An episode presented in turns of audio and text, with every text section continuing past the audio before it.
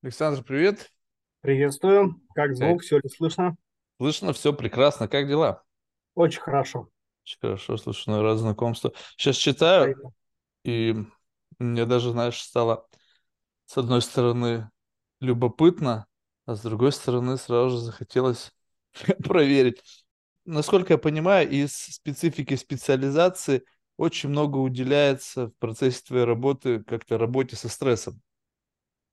Том числе, да. Это в широком смысле, либо применительно только к бизнес-практике? А, в моем случае это применительно, как, конечно, в большей степени к бизнесу.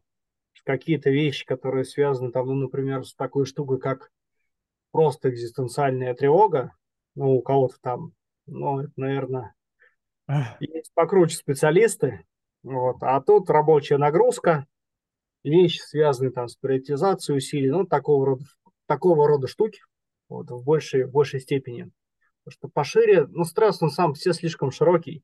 Там одной эндокринологии только. Лет Нет, ну, это понятно. Я, я к тому, что, ну, все равно, так или иначе, если говорить, брать под стрессом именно в разрезе какого-то ментального его проявления, то есть стресс может испытывать наш биологический юнит с изменением там разных всех возможных там гормональных и каких-то там функциональных особенностей. Да я имею в виду вот именно с точки зрения, если ментально брать разрез этого, то в принципе ведь, ну, неважно, что является, ну, что провоцирует стресс. Главное, если ты научаешься с ним работать, то не принципиально ты, в принципе, можешь Работа справить... одинаковая, что в бизнесе, что... Ну вот, я, я как бы про это. То есть я как бы широту стресса имеется в виду именно в таком плане, что как бы неважно, что-то происходит, и как-то получается, твоя в этом роль какая? Ты а, помогаешь людям что, менеджить этот стресс, понимать его? Помогаю собрать конструкцию, которая будет способствовать тому, что человек в стрессе будет двигаться к своим целям, а не свернет с дорожки, там убежит, там сядет под камушек, будет трястись, потихонечку болеть. Ну вот. Ну, то есть, чтобы он оставался в, в каком-то функциональном режиме. Ну, скажем, да, так, чтобы он э, даже при высоких нагрузках так мог организовать э, свой образ жизни, ну, в широком смысле слова, а который позволил ему в том числе переживать там высокие нагрузки и неприятности всякие разные переживать и не выходить из этой истории больным, разбитым, ну, примерно, примерно как-то так. Слушай, а можно, э, ну, вот в данном конкретном случае говорить о том, что человек который, ну, понятно, что исходя из твоего профессионального академического бэкграунда, помимо всего прочего, помогает людям в данном конкретном случае говорить о том, что этот человек сам умеет это делать? Ну, по хорошему счету, да. Потому что если у того человека, который вот является таким проводником, у самого большие сложности с этой конструкцией, в первую очередь там с личной философией, то я просто не очень представляю, каким образом это помогающее воздействие может быть оказано. Вот в этом смысле ты а, должен быть сам психологически здоров, чтобы им поделиться с другим. Не, здоров, понятно. Я сейчас, знаешь, говорю, ты можешь быть здоров, но не вывозишь стресс. Вернее, ты живешь как Вряд бы в отсутствии... Не, подожди, Вряд. вот смотри, очень важный момент. Вот смотри, я почти убежден, что есть люди, как бы, э, ну, э, которые сталкиваются с, ну, с какими-то э, ситуациями в жизни, которые индуцируют стресс. Но ведь да. стресс, как бы он, ну, магнитуда стресса разная. То есть, в принципе, у кого-то может быть стресс, что его, ну, достаточно сильно не отлайкали после того, как он или она разместили фотографию, да?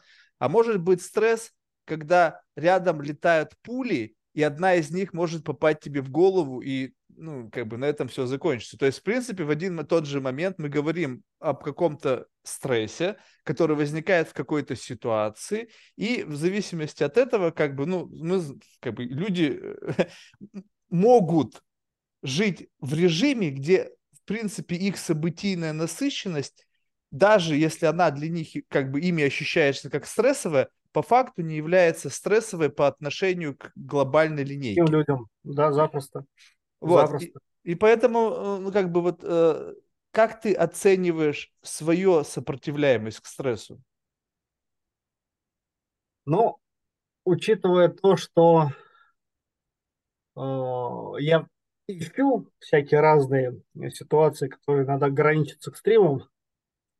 Вот. Мне кажется, что у меня довольно высокая стрессоустойчивость. Как ты вот. это понимаешь? Ну, очень просто оказываясь в ситуации, которая прям вот реально вот высокая стрессовая нагрузка. Например, какая? Я, ну, например, вот в один и тот же момент времени э, нужно разрулить вопросов больше, чем есть времени в сутках. Ну, что, ну как? стрессовая ситуация? Это, самая, это вот самая настоящая стрессовая ситуация. А, ну то есть ты сейчас, мы Потому вот сейчас о таком тебя, уровне например, стресса говорим, так? Здесь у тебя контракт там, ну не знаю, на десятку миллионов. Если ты его не сделаешь, у тебя будут какие-то очень неприятные последствия. Какие? Ну, ну например, ты попадешь в черный список, и больше у тебя никогда не будет э, там корпоративных кон- контрактов от больших корпоратов. Кстати. Что, черный что? список провайдеров и вперед. Ну, например, если а, ты э, работаешь с какими-нибудь там около государственными или государственными организациями как консультант, угу. и твоя закупка а, была признана плохой, несостоятельный, ты оказал плохую услугу, тебя могут записать в реестр, э, и ты два года не имеешь права играть там, например, тендеры, контракты вот, э, конкурсные с крупником ну, как бы вылет из рынка, потеря огромного количества а, там, а, потенциальной прибыли от частной практики. Ну, как бы вот э, стрессовая эта ситуация или нет, ну, вполне себе. А при этом параллельно у тебя там может э, случаться какая-то всякая другая динамика, там, например, сильно заболел родственник, требуется огромное количество внимания – параллельно еще что-то. И вот как бы э, стресс, он откуда берется? Все внешние события по отношению к тебе. Ты на них смотришь, ты их оцениваешь с точки зрения, а тебе крыть-то есть чем или нет. И когда ты понимаешь, что тебе нечем отвечать, вот тогда вот эта вот вся такая э, стрессовая реакция начинает бурно развиваться. И ты держишь, э, скажем так, на накопленных ресурсах какое-то время, а потом они заканчиваются. И вот то, как ты, собственно, работаешь э, с ситуациями, с внешними вот этими событиями, в тот момент, пока у тебя еще есть ресурс, это, собственно, есть стрессоустойчивость.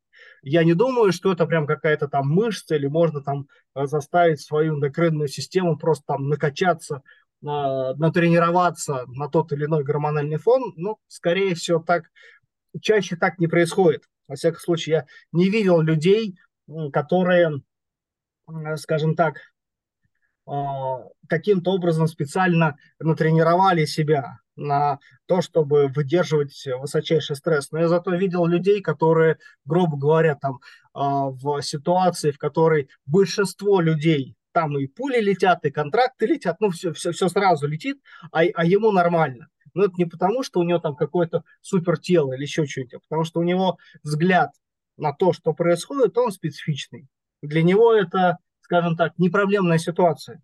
И он ее оценивает так, как будто бы точно знает, как он будет действовать, даже когда там ну, и пули летают, и контракты горят, и все это происходит а, в момент времени, он потихонечку начинает там скажем так, как-то методично разруливать одну ситуацию за другой, оценивая их по, ну, например, там каким-нибудь э, приоритетам здесь сейчас. Вот такое я видел достаточно много. Вот. И мне в этом, в этом смысле кажется, что вот стрессоустойчивые люди, которые, первое, знают, э, где их пределы.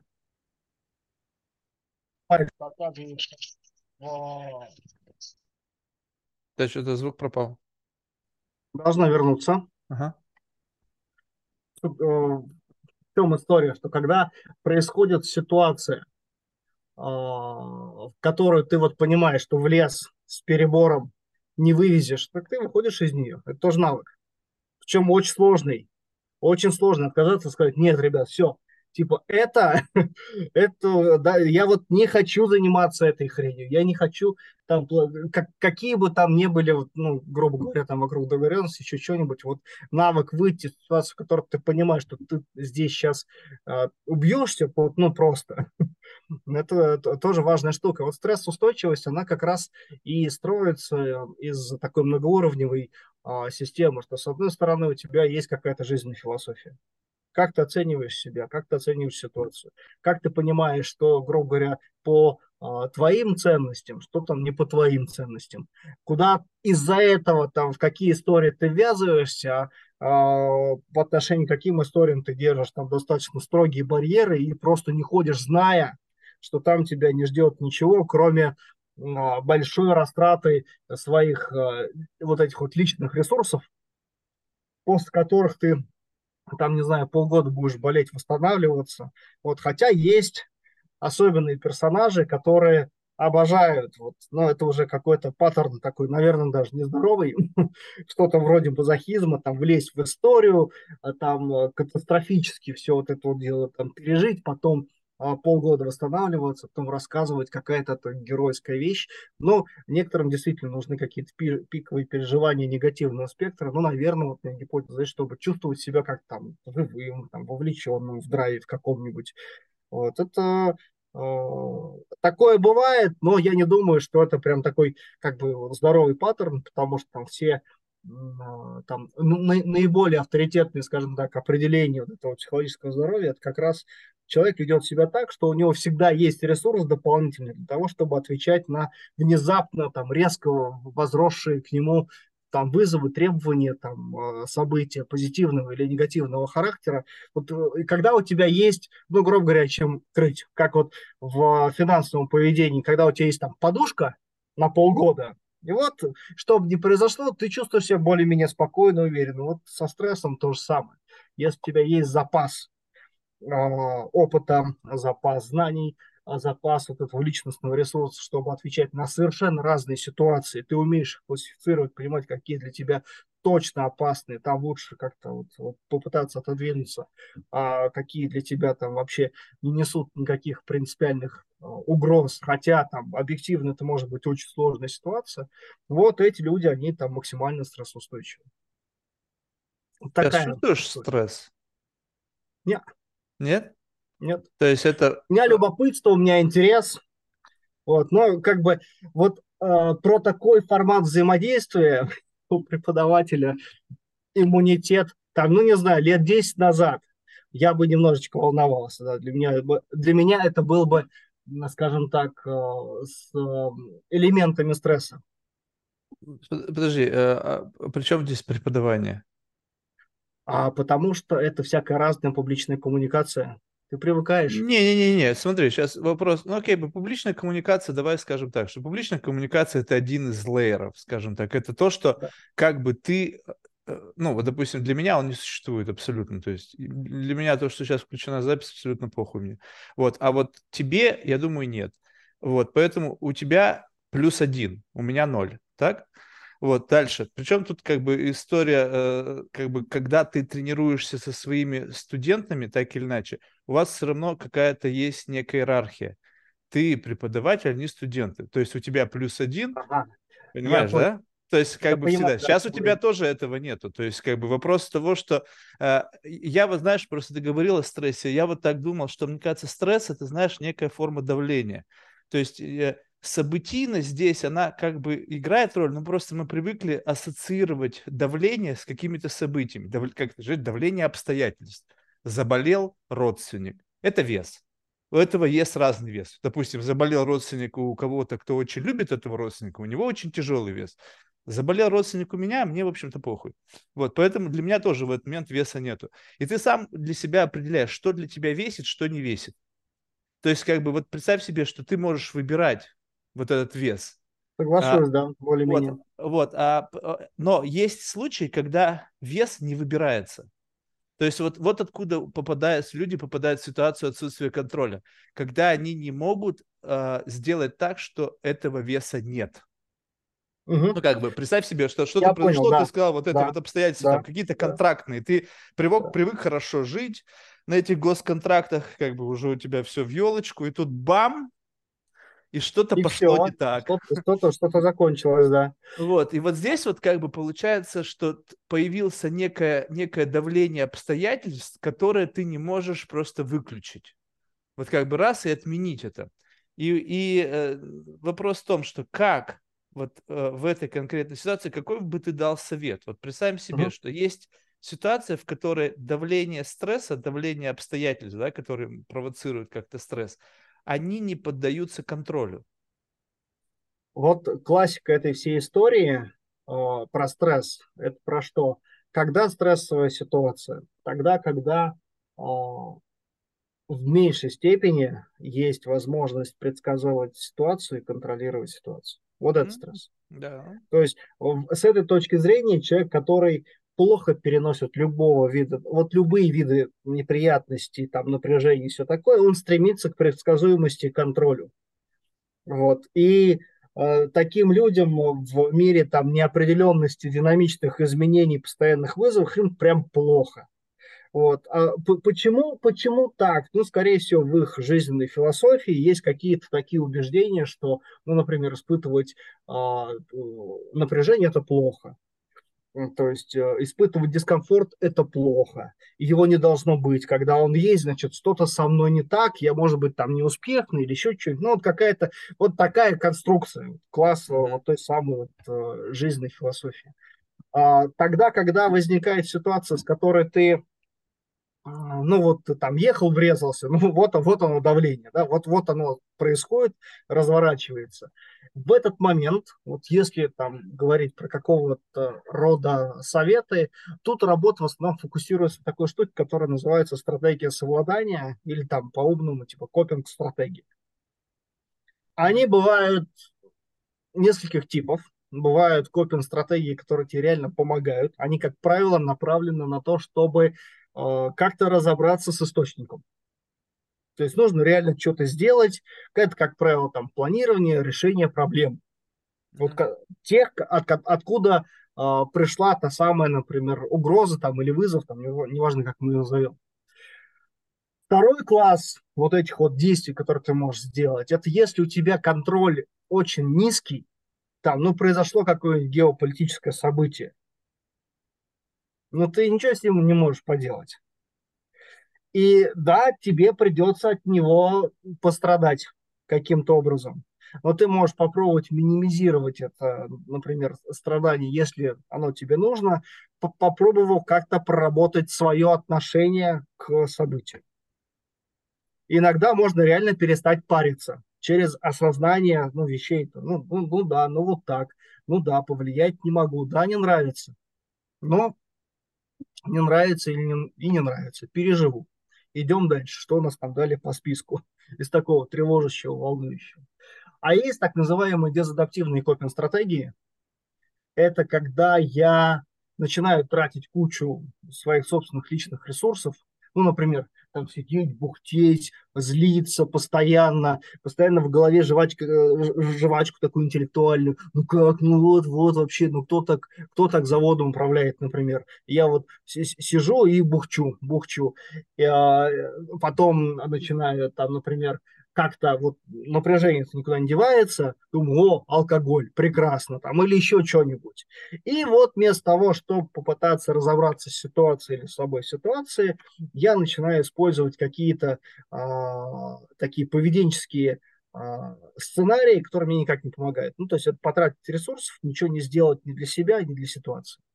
Убежать куда-нибудь, ждать или еще что-нибудь там. Ну, например, от тебя ждут отчет, ты его уже продолбал, и спрятался. И сидишь, думаешь, что рассосется. Вот это вот э, паттерн избегания, он иногда как раз попадает вот в такую категорию дезадаптивных э, копинг-стратегий. И в чем тут помощь заключается? Это ты садишься с человеком и разбираешься. Вот что, как устроена ситуация, что он в ней делает, что он в ней не делает.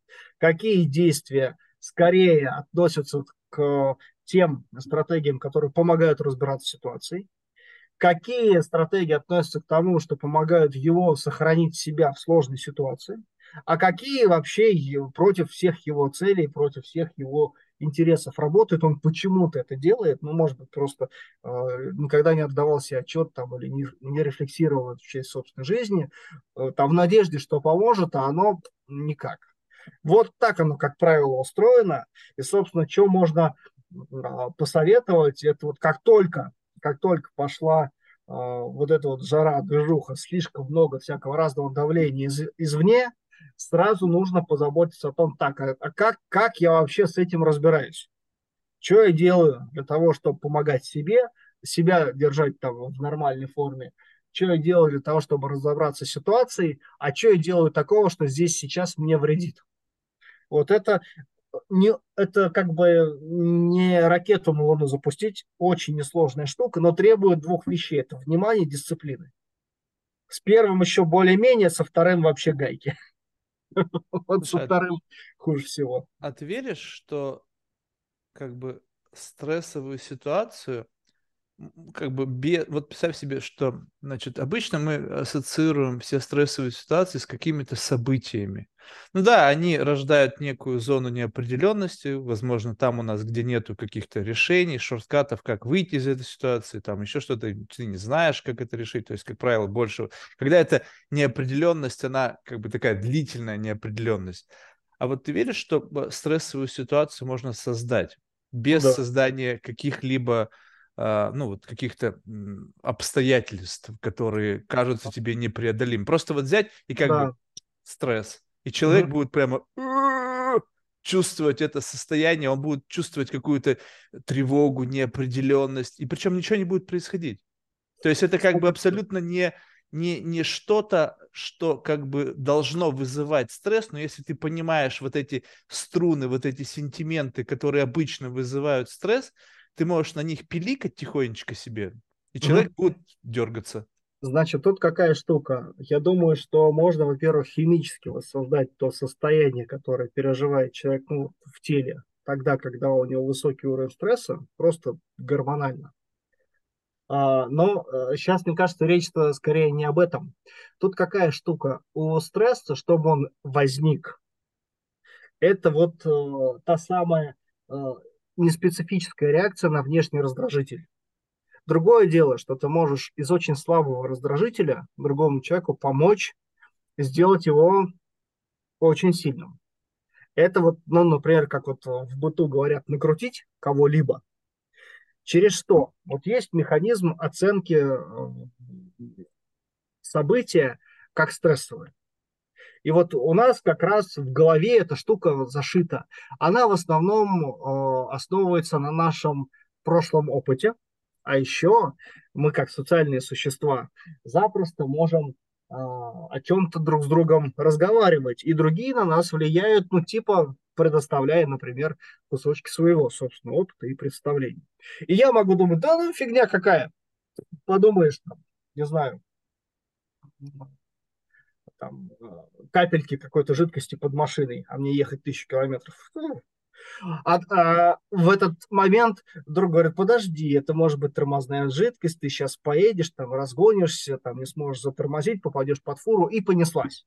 Построение катастрофического сценария. Если я поведусь на построение катастрофического сценария другого человека, у меня поменяются оценки ситуации, и это может вызвать во мне стрессовую реакцию.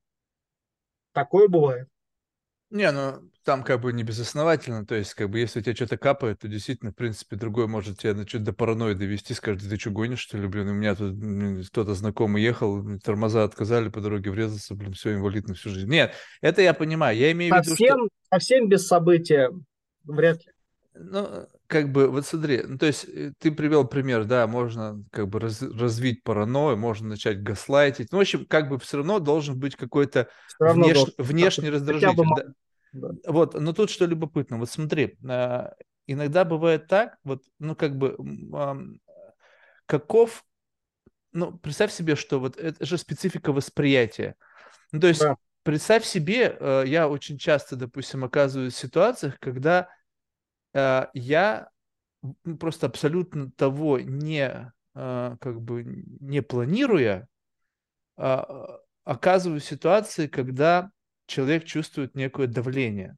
Ага. То есть как бы некое, как бы какое-то, э, какое-то, ну, с точки его, с его точки зрения, негативное отношение к его персоне. Хотя, в принципе, ну вот у меня в голове такого нет. То есть задай мне вопрос, почему, типа, зачем ты так? Я скажу, слушай, я не знаю. как бы, у меня такой выдум... цели не было, да. Да, ну то есть, как бы ты сейчас это как бы интерпретируешь меня с позиции ну, каких-то своих, может быть, там, болей, переживаний, там, каких-то, ну, каких-то, может быть, других людей, которые, может быть, где-то как-то в твоей жизни, как бы, как ты сказал, это вос- воссоздание в голове какой-то стрессовой ситуации, которая на самом деле здесь не происходит. То есть по факту как бы оно, оно такого, ну, не, намерения такого нет. Соответственно, эта ситуация не существует, но ты ее каким-то образом начинаешь ранить исходя из твоего возможного какого-то опыта и какое-то совпадение, ну, по каким-то критериям запускает эту программу. Запросто. Значит, тут э, нужно вот в эту тему добавить еще две таких приправки небольших. Первое. Значит, у нас есть один древний и зачастую глючный механизм. Это предполагать в неопределенности какую-нибудь штуковину. Угу. Он, по идее, нужен для того, чтобы там зверь выживал. Ну, типа, кусты там шуршат, скрипят, ну, может, там волк какой-то сидит. Ну, как бы неспроста это все может быть. И вот, как бы, а, разматывание, придумывание всяких разных сценариев на очень плохо структурированной информации. Это вот то, что можно в какой-то момент назвать тревожностью или тревожным расстройством. Там не хочу глубоко туда залезать, но вот у тревожности есть такой механизм, да, она в неопределенности предполагает какую-то штуку, и вдруг я за нее цепляюсь, она становится для меня важна, я очень увеличиваю ее значимость, начинаю ее бояться прямо, и вот она вообще нереальна. Я ее сам придумал, я в нее впилился, я сижу и испытываю стрессовую реакцию по полной программе, потому что она там есть. И вторая приправка – это, как сказать, вот у меня есть какой-то набор убеждений, который, а, или там фреймов, через которые я смотрю на поведение других людей. О, а если там, не знаю, вот он вот так-то и так-то а, себя ведет, значит, он думает, что я туповатый. При этом, если я а, как бы не воспринимаю вот этот фрейм как гипотезу, так а что сейчас происходит? А на меня наезжает кто-нибудь или нет? А с чего я решил, ну как бы это такой, как позиция наблюдателя, а с чего я вообще решил? Да ни с чего. Было просто пару элементов, которые мне что-то напомнили. Я начал что-то рассуждать. Что-то, по-моему, я сам себя уже развел. Вот когда этот механизм отключен, такой как бы критичного восприятия того, что происходит, я запросто могу проинтерпретировать какие-то ситуации автоматом, приписать Слушай, это, почему, причину поведения почему, и поехало. Я понял. Слушай, а почему люди вот в этой ситуации, ну, когда, допустим, вот а, есть некая спутанность, да, ну, то есть ты не понимаешь, да. это действительно происходит, либо я гоню. Ну, то есть, потому что действительно иногда может быть это происходить. То есть, бывает кого-то intention, вести себя так. Бывают ситуации, возможно, которых я начинаю просто как бы по, по некой имеющейся у меня аналогии или каким-то триггерным точкам интерпретировать ситуацию, исходя из моей какой-то персональной тревожности, да, я постоянно жду подвоха, я постоянно жду, там, может быть, это какой-то вообще особенность моего поведения. Почему в этот момент люди крайне редко как бы задают вопрос, ну, прямой, то есть как бы как, вот раз, беседа, неважно, что... Так, стоп, на паузу нажмем, почему, вот сейчас как мне эту ситуацию интерпретировать, вот прямой вопрос. То есть это э, как бы интервенция, то есть сейчас да. как бы, я да. должен ощущать давление, потому что ты хочешь на меня надавить до момента, где я там что-то начну давать либо слабину, либо дам трещину, чтобы ты мог как бы ну что-то сделать, там как-то сманипулировать мной, надавить, чтобы узнать правду, либо же я просто сейчас как бы что-то почувствовал, что на самом деле не происходит. Вот просто задать прямой вопрос для того, чтобы понимать, как бы, окей, исходя из ответа, потому что ответ, я думаю, тоже может быть неожиданным, да, а и да. сам вопрос для собеседника может быть неожиданным. Если у него были негативные э, интенции, он может быть как бы в этот момент сказать, а, слушай, ну, видимо, я не совсем уж каким-то ватником разговариваю, раз он в состоянии вообще просто поднять эту тематику, потому что мы сразу же переходим ближе к делу, да? То есть мы можем да, скрипануть да, да, очень да. много всяких ненужных моментов. Типа, а это сейчас что между нами происходит? Ну да, как бы. Ну, очень примитивно, я бы, я бы более точно mm-hmm. задал просто, что между нами да, происходит, да, да. это как-то, знаешь, немножечко по-женски. женский вопрос. Да, да, да. я, бы более, я, форма, да. я бы более конкретно спросил. То есть, если ты что-то конкретно чувствуешь, где вот есть какой-то нажим, ты как бы, почему ты жмешь мне вот сюда? То есть, как бы, что вот в этом месте, какая... То есть, ты почему ты не можешь задать мне прямой вопрос? Потому что я так понимаю, что вот этот нажим на определенную точку, которую я сейчас ощущаю, он нужен, наверное, для того, чтобы что-то узнать. Может быть, для того, чтобы как бы не выдавить это из меня, а просто сказать, задай мне этот вопрос напрямую, я тебе дам сразу ответ, и мы просто будем быстрее двигаться вперед, вот без этих вот каких-то сложных манипуляций. И для меня вот эта открытая форма беседы, она, мне кажется, как бы э, более более эффективно, но люди... Продуктивно, да. Да, но люди предпо- предпочитают почему-то нах- оставаться в стрессе всю беседу. Особенно, представь себе, у меня бывает два часа, я чувствую да, два да, часа, да, человек да, в стрессе, да, и он да. вместо того, чтобы как бы выйти из этого ситуации, потому что он явно в заблуждении находится, потому что я не пытаюсь это сделать. Просто бывают такие люди, прям я прям чувствую, что а, понятно, что я начинаю на этом паразитировать. Ну, потому что, как бы, ну, я фрик определенного плана, да. Но как только я чувствую, что человек, он в эту игру вписался, то есть я чувствую, что ему неприятно, я буду давить до того момента, пока он не скажет, как бы, стоп. Ну, как бы, стоп, стоп. И два часа человек не говорит стоп. Я, как бы, я не понимаю, думаю, что происходит? Ну, то есть это с чем больше, с твоей точки зрения, связано? Какой-то скромностью, вежливостью? Не, не думаю. А, ну, тогда не что думаю. это? Не как думаю, это, что как это скромность и вежливость. А, я тут э, воспользуюсь одним э, умным дядькой, зовут его Клод Штайнер, он придумал термин, называется эмоциональная грамотность. Это про что? Это про то, что я в, в ситуации в состоянии распознать э, чувства. Угу. Это что такое? Это, по сути дела, штука, которая возникает тогда, когда с моими потребностями либо все хорошо, и вот мы общаемся, и вот я удовлетворяю сейчас вот свое любопытство, мне интересно, ну, по кайфу. Вот, может там поток какой-то словить, там, может даже что-то умное ляпнуть случайно. А можно, а может это строится так, что какая-то моя потребность, вот она ущемлена, я из-за этого начинаю страдать. Но для того, чтобы мне как бы вот это вот все понимать, мне нужно себя в достаточной степени знать а какие у меня там потребности бывают, а что мне нравится, а что мне не нравится, в каких типах взаимодействия я бы хотел быть, какие доставляют мне дискомфорт, то я, например, там умею с ними справляться, а какие вообще никогда нет, ну потому что вот не, не хочу и все. И э, вот это э, как бы одна часть эмоциональной грамотности, а другая часть это э, способность вообще сказать э, за себя. Слушай, я вот сейчас что-то чувствую, как, как будто бы, как будто бы есть давление там на меня. Оно, оно, оно правда есть? У тебя такая цель вообще есть? Или я сейчас просто что-то ощущаю? Вот для того, чтобы просто этот язык выработать, нужно знать, что вообще-то так можно.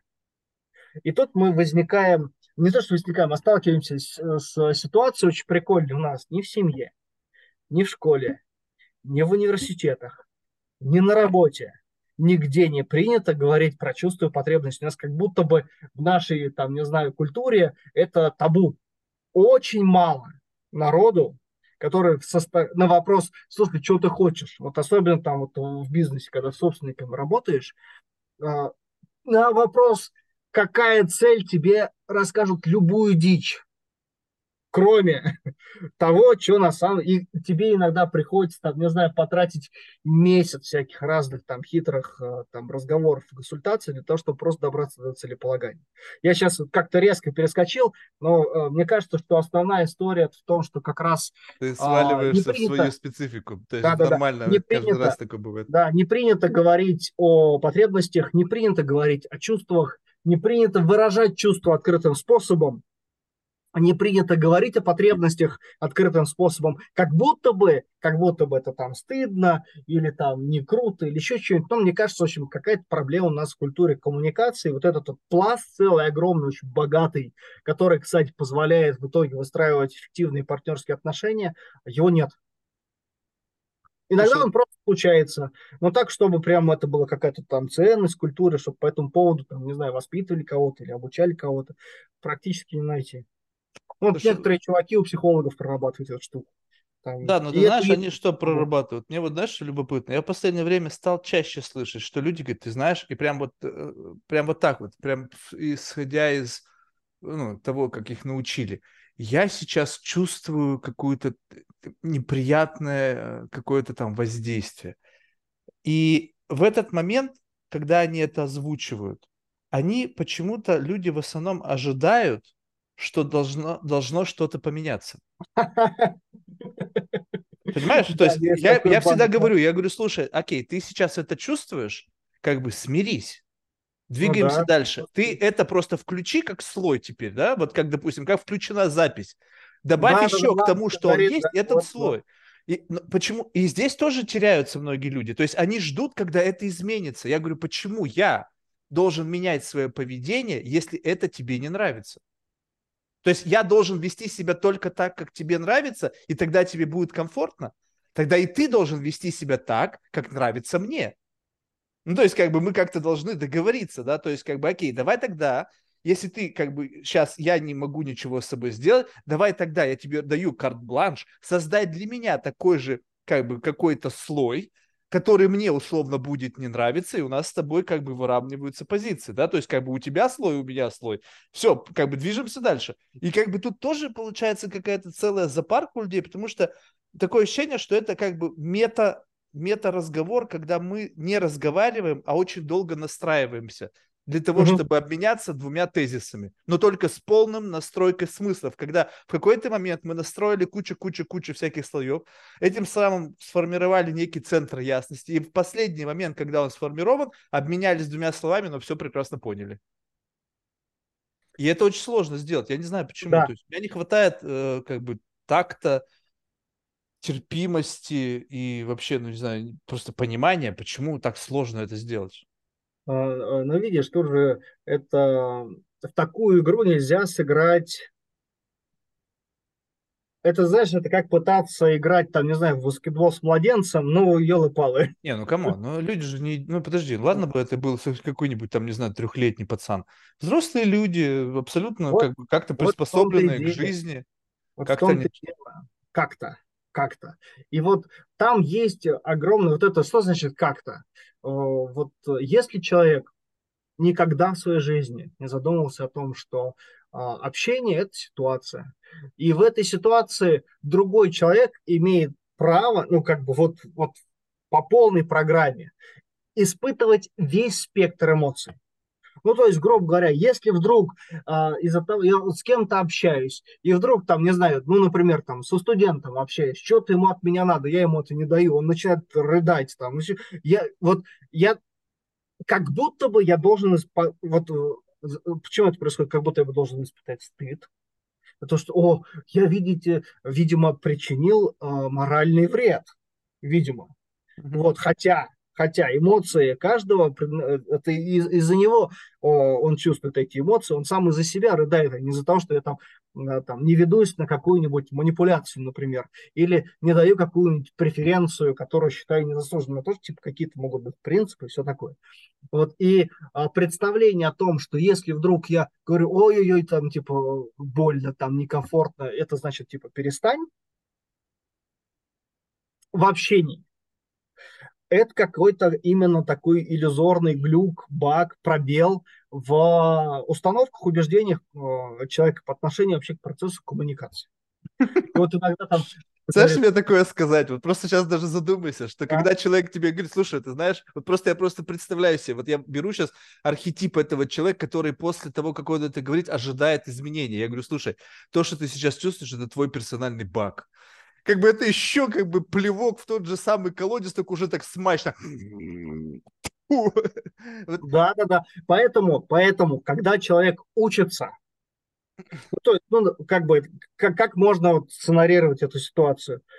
Вот он такой, типа, приходит потом ко мне, говорит, вот, вот, вот, там, не знаю, мне э, не было, было неприятно. А я вам сказал, что мне неприятно, и ничего не поменялось. Ну, очень хорошо. И ты начинаешь создавать вот эту вот безопасную среду, задавать целую кучу всяких разных вопросов для того, чтобы человек начал хотя бы из позиции наблюдателя вот этот свой опыт как-то анализировать.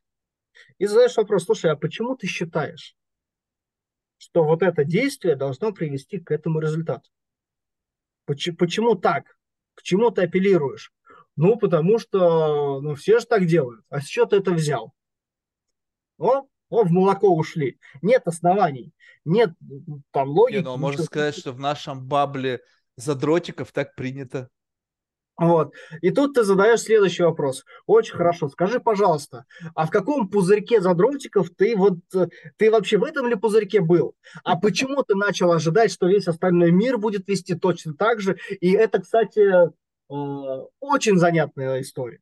Просто очень занятная история, потому что а, что там а, такая есть, типа, народная мудрость, что э, всяк судят по себе, да, и вот, вот эти вот всякие маленькие субкультуры, ну, везде же так. Ну, типа, свой, чужой, а вот у нас так, если ты не так, ну, значит, вообще, а с тобой, может быть, даже работать невозможно. В общем, эта вся э, конструкция приводит к тому, что э, вот качество коммуникации, качество разговоров, даже вот просто там поболтать на интересную тему, э, обсудить чего-то, не дай бог договориться при противоположности интересов вот качество всей этой штуковины очень сильно падает. И э, зато крайне, вот э, если там посмотреть, э, я, правда, там года три э, не смотрел, а вот раньше как был устроен рынок на вот этих вот всяких разных тренингов по коммуникации, там большая часть это всякие разные манипуляции. Да, но только они, знаешь, вот то, что любопытно, вот, э, ну, не могу, как бы, ты должен отделить пафос от моих слов. То есть я сейчас не то, чтобы, знаешь, какой-то крутышка. Я абсолютно никто, в хую дыра.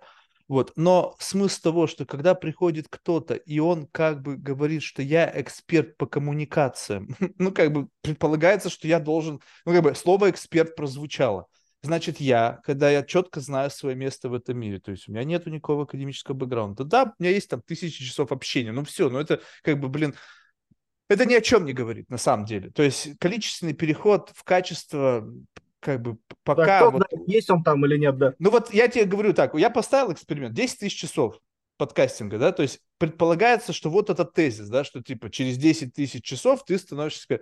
Прошло уже, наверное, 1800, я как бы, ну, не чувствую, что я хоть сколько-то стал лучше, то есть мне кажется даже хуже, то есть начинается какая-то уже, это, знаешь, девиация.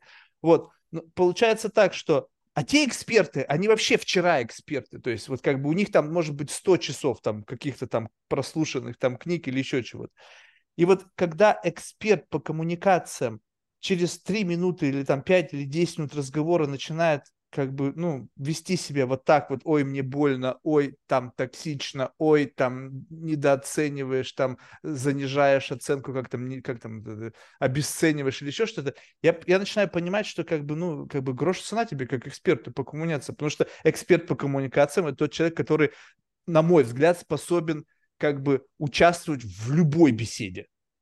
Ну, как да. бы абсолютно любая беседа. То есть, если перед тобой сидит там интеллигент, хамло, дебил, там аутист, не принципиально, ты как бы, ну окей, мы сегодня в таком режиме разговариваем. Ну ладно, то есть мне не принципиально. Да, да. И... И, на, и на таком языке тоже могу поговорить. На любом, ну как бы абсолютно неважно. На, на изоповом, блин, на не знаю, на каком угодно языке. Ну то есть на том, на котором я могу говорить. Слушай, вот бывает так, что ты встречаешься с кем-то, и ты не знаешь такого языка. Вот это интересно. Говоришь, да. вот, знаешь, у меня нет такого как бы тезауруса и, и понятий. Слушай, поделись, просто любопытно. Да, да, да. Что за словарь рассказывай? Да, да но вот ты чувствуешь, как вот, вот если ты слушаешь что-то такое и не пытаешься буксовать, а наоборот, проявляешь любопытство и заинтересованность, ну, вряд ли человек будет к тебе агрессивен.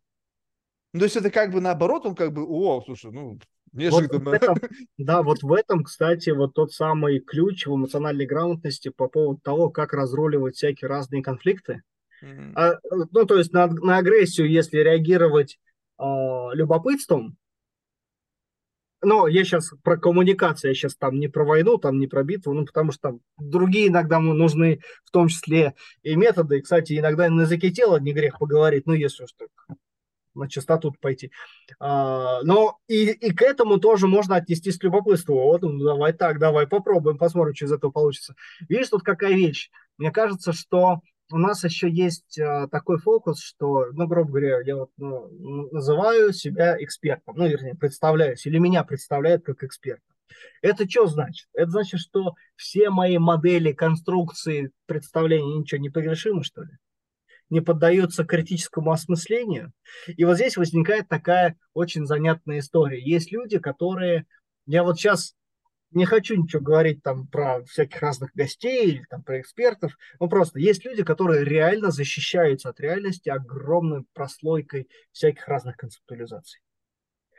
Это какая-то огромная, чудовищная, э, скажем так, эрудиция, но которая не создана для того, чтобы, ну, как-то вот ну, какую-то движуху разводить, что-то да, делать. Она, не, она, ну, она, одно, она относится как бы к академической части. Я хорошо запоминаю.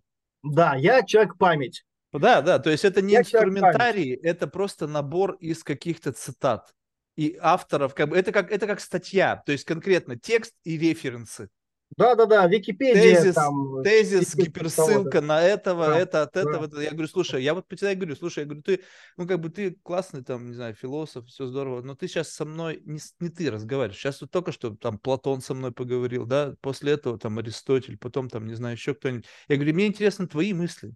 Ну, то есть как бы что, как они тебя изменили, как ты из этого многообразия своих знаний собрал какой-то инструмент, какую-то ковырялку для жизни.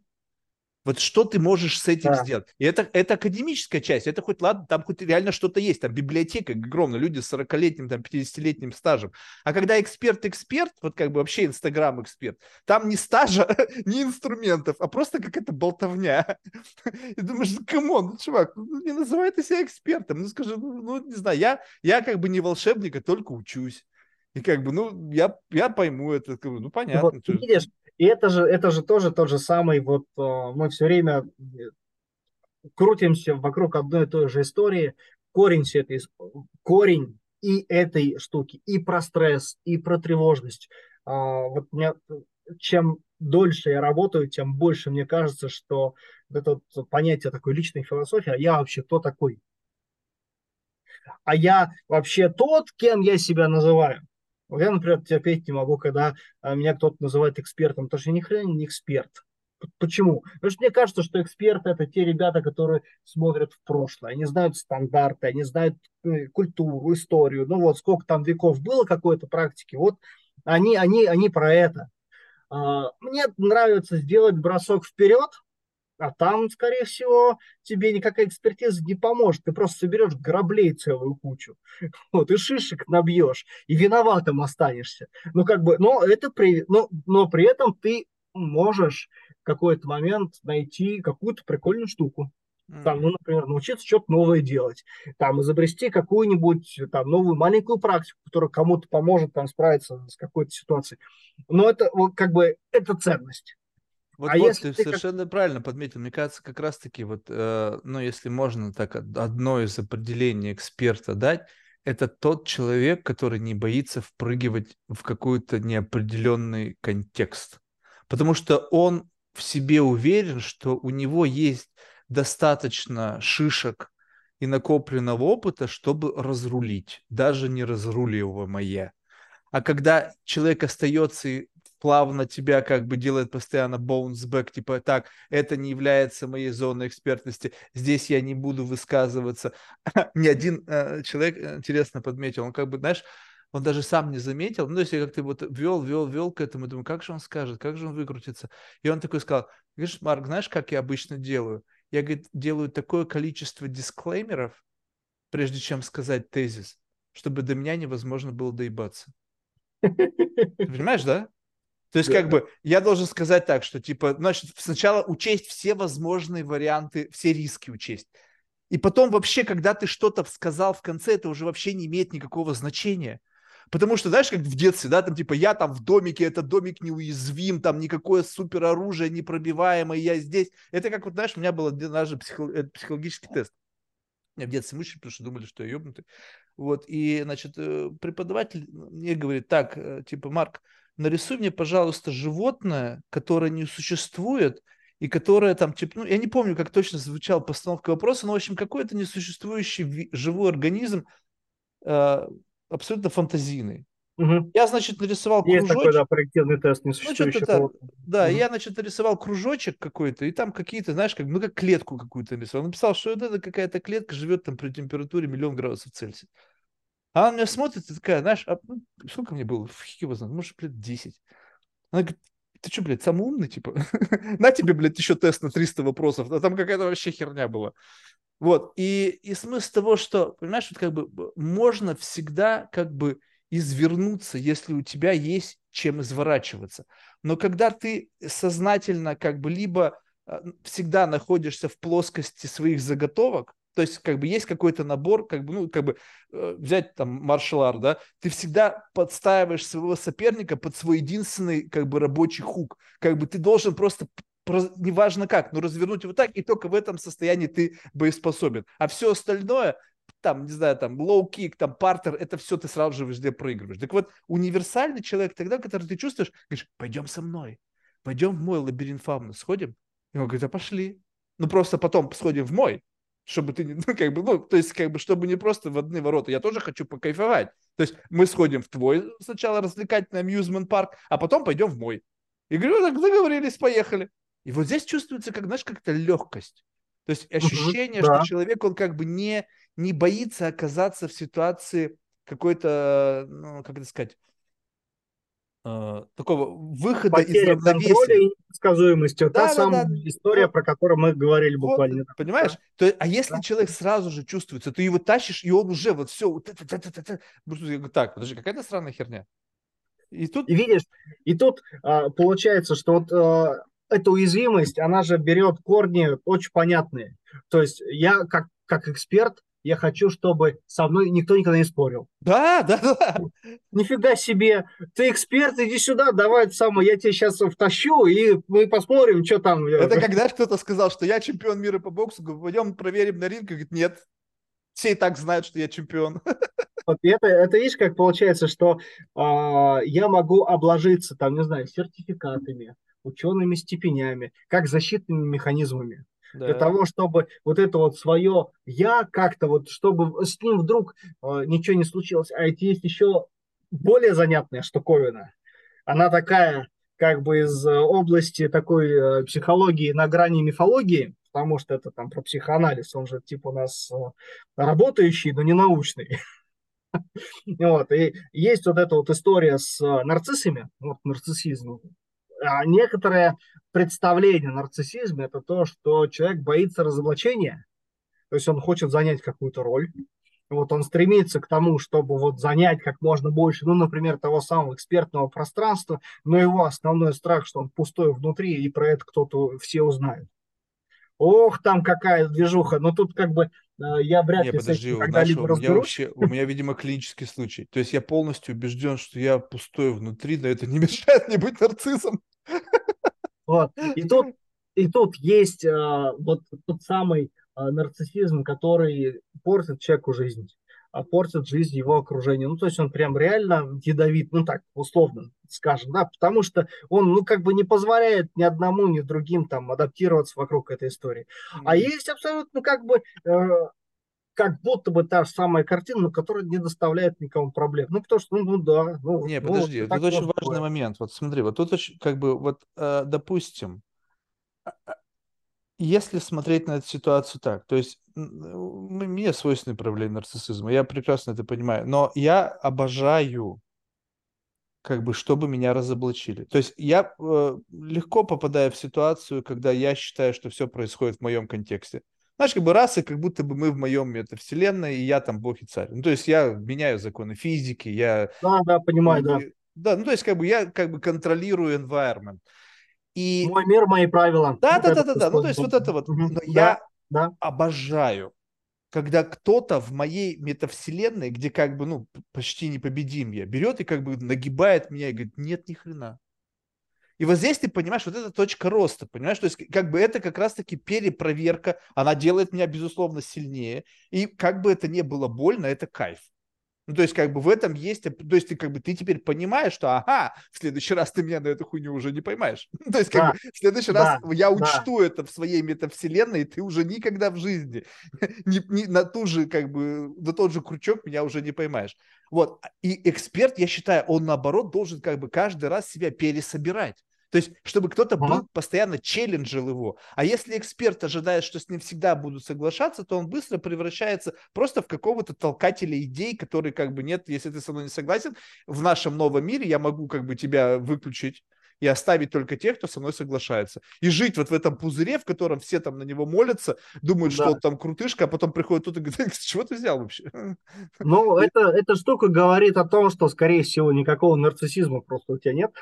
Потому что не, то, ну, чего мы называют. Сейчас... То есть я же как бы исходя из позиции ну, того, как люди это называют, они просто... Ну, может, может, может быть, потому что есть просто экстраверт, который любит играть. Ну, потому что нарциссизм это все-таки такая штука, она на грани.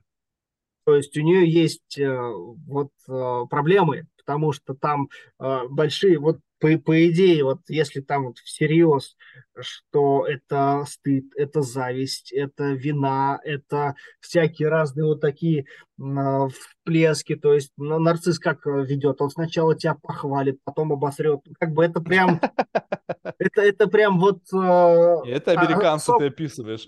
Особая, особая история. У них, кстати, есть по этому поводу. Кстати, вот очень много американских работ по нарциссизму, если я правильно... Сто процентов. Сначала похвалят, потом обосрут. Стандартный да, разговор. А вот есть такая штуковина, как, как вот как раз вот эти там а, коммуникативные игры или э, ну, играми я называю вот как раз, ну, например, слушай, а давай я тебе сейчас сделаю, типа, загадку загадаю, а ты сможешь, или там, давайте вот поставлю такие рамки, вот что ты, что ты будешь делать? Вот. И это один из видов интеллектуального удовольствия. Да, сто процентов. Вот люди, которых условно можно назвать там рефлексивными или там склонны вот к такой рефлексивной истории, с большим упоением играют вот в такого рода игры э, и да, да, даже прям вот э, специальным образом собираясь, организуя такого рода действия Постоянно, и, да, да, да, да. И вот некоторые там, например, интеллектуальные передачи, программы тоже там устроены типа по этому поводу. Ну, например, взять двух разных экспертов, пускай они дерутся, а я буду смотреть, ну, там, что творится. Там взять, это например, как бы, да, вопрос даже не экспертности. смотреть, что будет. Да, но это самое главное, понимаешь, вот я как бы я давно вынашиваю эту идею клуба ментального граплинга. То есть я думаю, что когда, ну то есть я уже чувствую, что она вот почти родилась. И знаешь, в чем самая классная позиция здесь? Это, знаешь, вот быть как бы не одной из сторон, а быть посередине и стравливать. Знаешь, как бы, типа, ну да, давай, ну что ты, ну, ты видишь, да. он же тебя, блядь, оскорбил, что ты ему ответ. И вот это вот момент, когда происходит вот это вот, ну если это запустится, то есть, по сути, как бы, две, то ты в, в моменте начинаешь как будто бы вот из этой энергии, которая там происходит, проистекает, потому что как бы наполняться. Я не знаю, да, это, это, это, это странная кайф. херня. То есть это, это не... большой кайф. Вот. Мне и... нравится как самому играть в игры, но еще и нравится быть, вот, знаешь, вот каким вот, как бы, знаешь, вот этим... Мастером игры, организатором тем самым. Не, не вот, причем не в том случае, знаешь, вот не дурацкий какой-то тамада, вот этот, блядь, да, идиот, да, знаешь, да, ну, который... Ну, конечно, а просто, чтобы знать, как бы, ты почувствовал, как бы, слабину одного и, как бы, силу другого. И даешь ему, ну, как бы, вот правильное направление, куда бить. И, и вот это вот, э, я даже не знаю, как это описать, но э, я очень люблю разговоры троем. То есть, как бы, когда, причем я, э, это желательно как аутсайдер, мне же, я паразитирую на таких, это значит два близких друга, друг друг, друг подруга, подруга подруга, муж, жена, ну вот это вот все.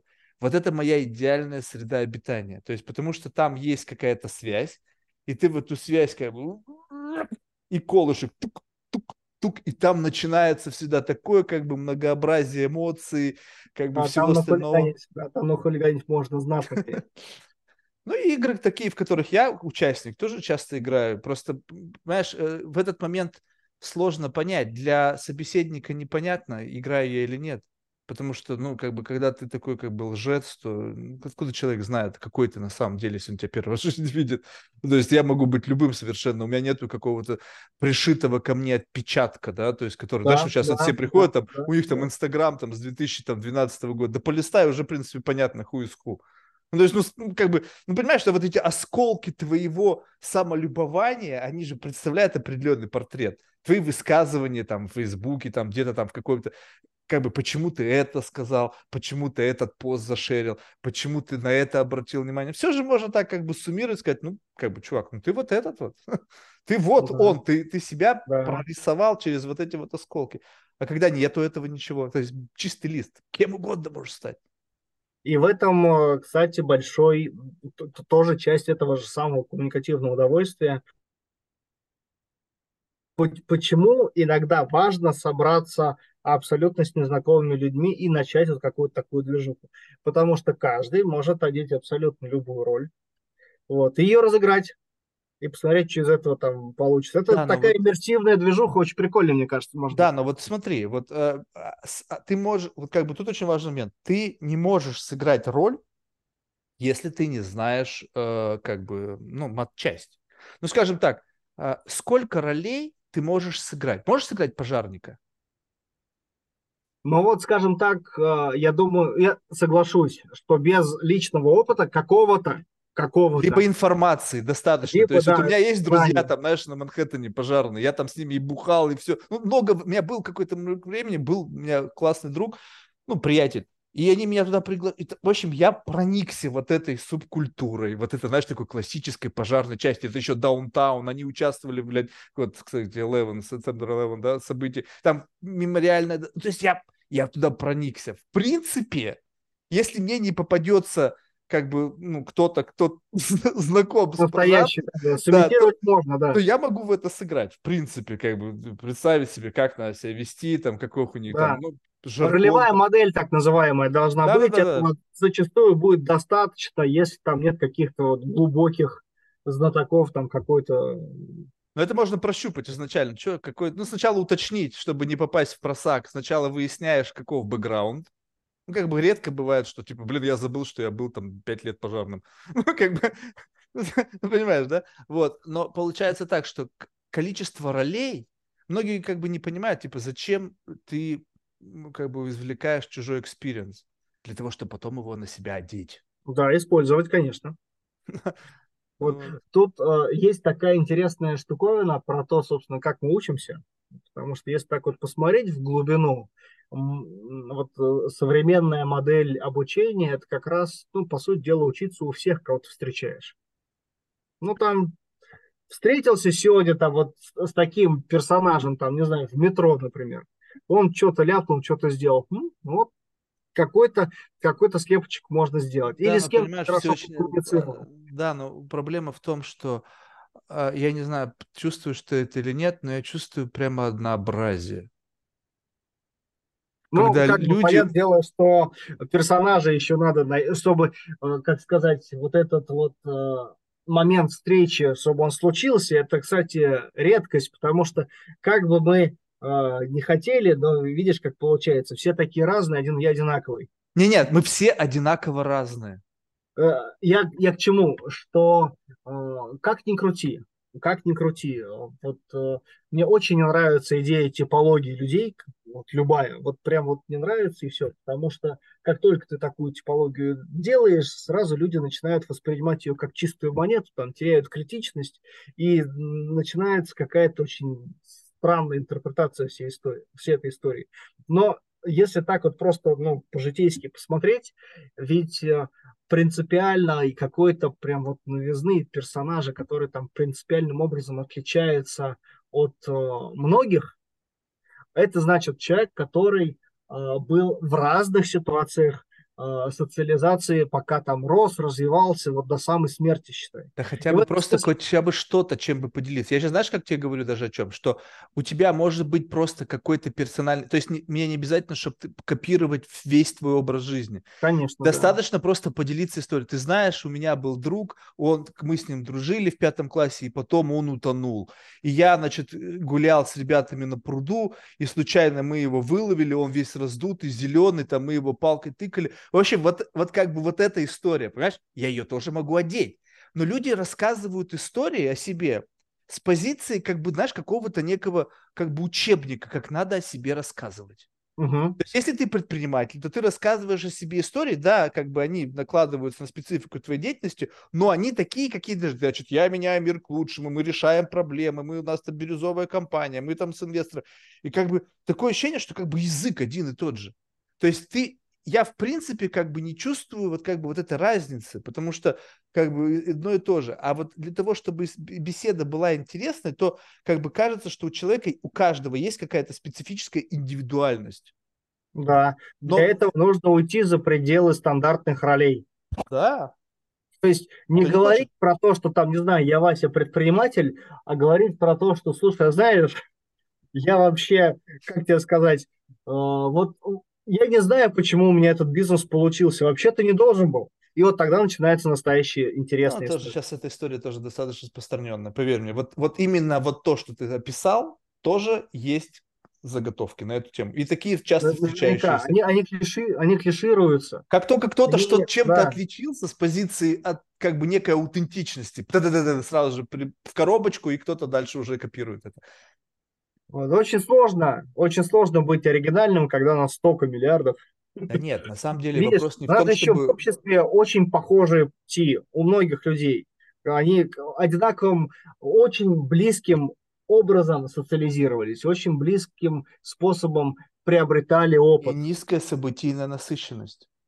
Ну, Просто низкая событийная насыщенность. Если ты, слушай, как прошло твое детство? Он говорит, ну, Марк, ну, знаешь, как бы в школу ходил, потом возвращался домой, играл Counter-Strike.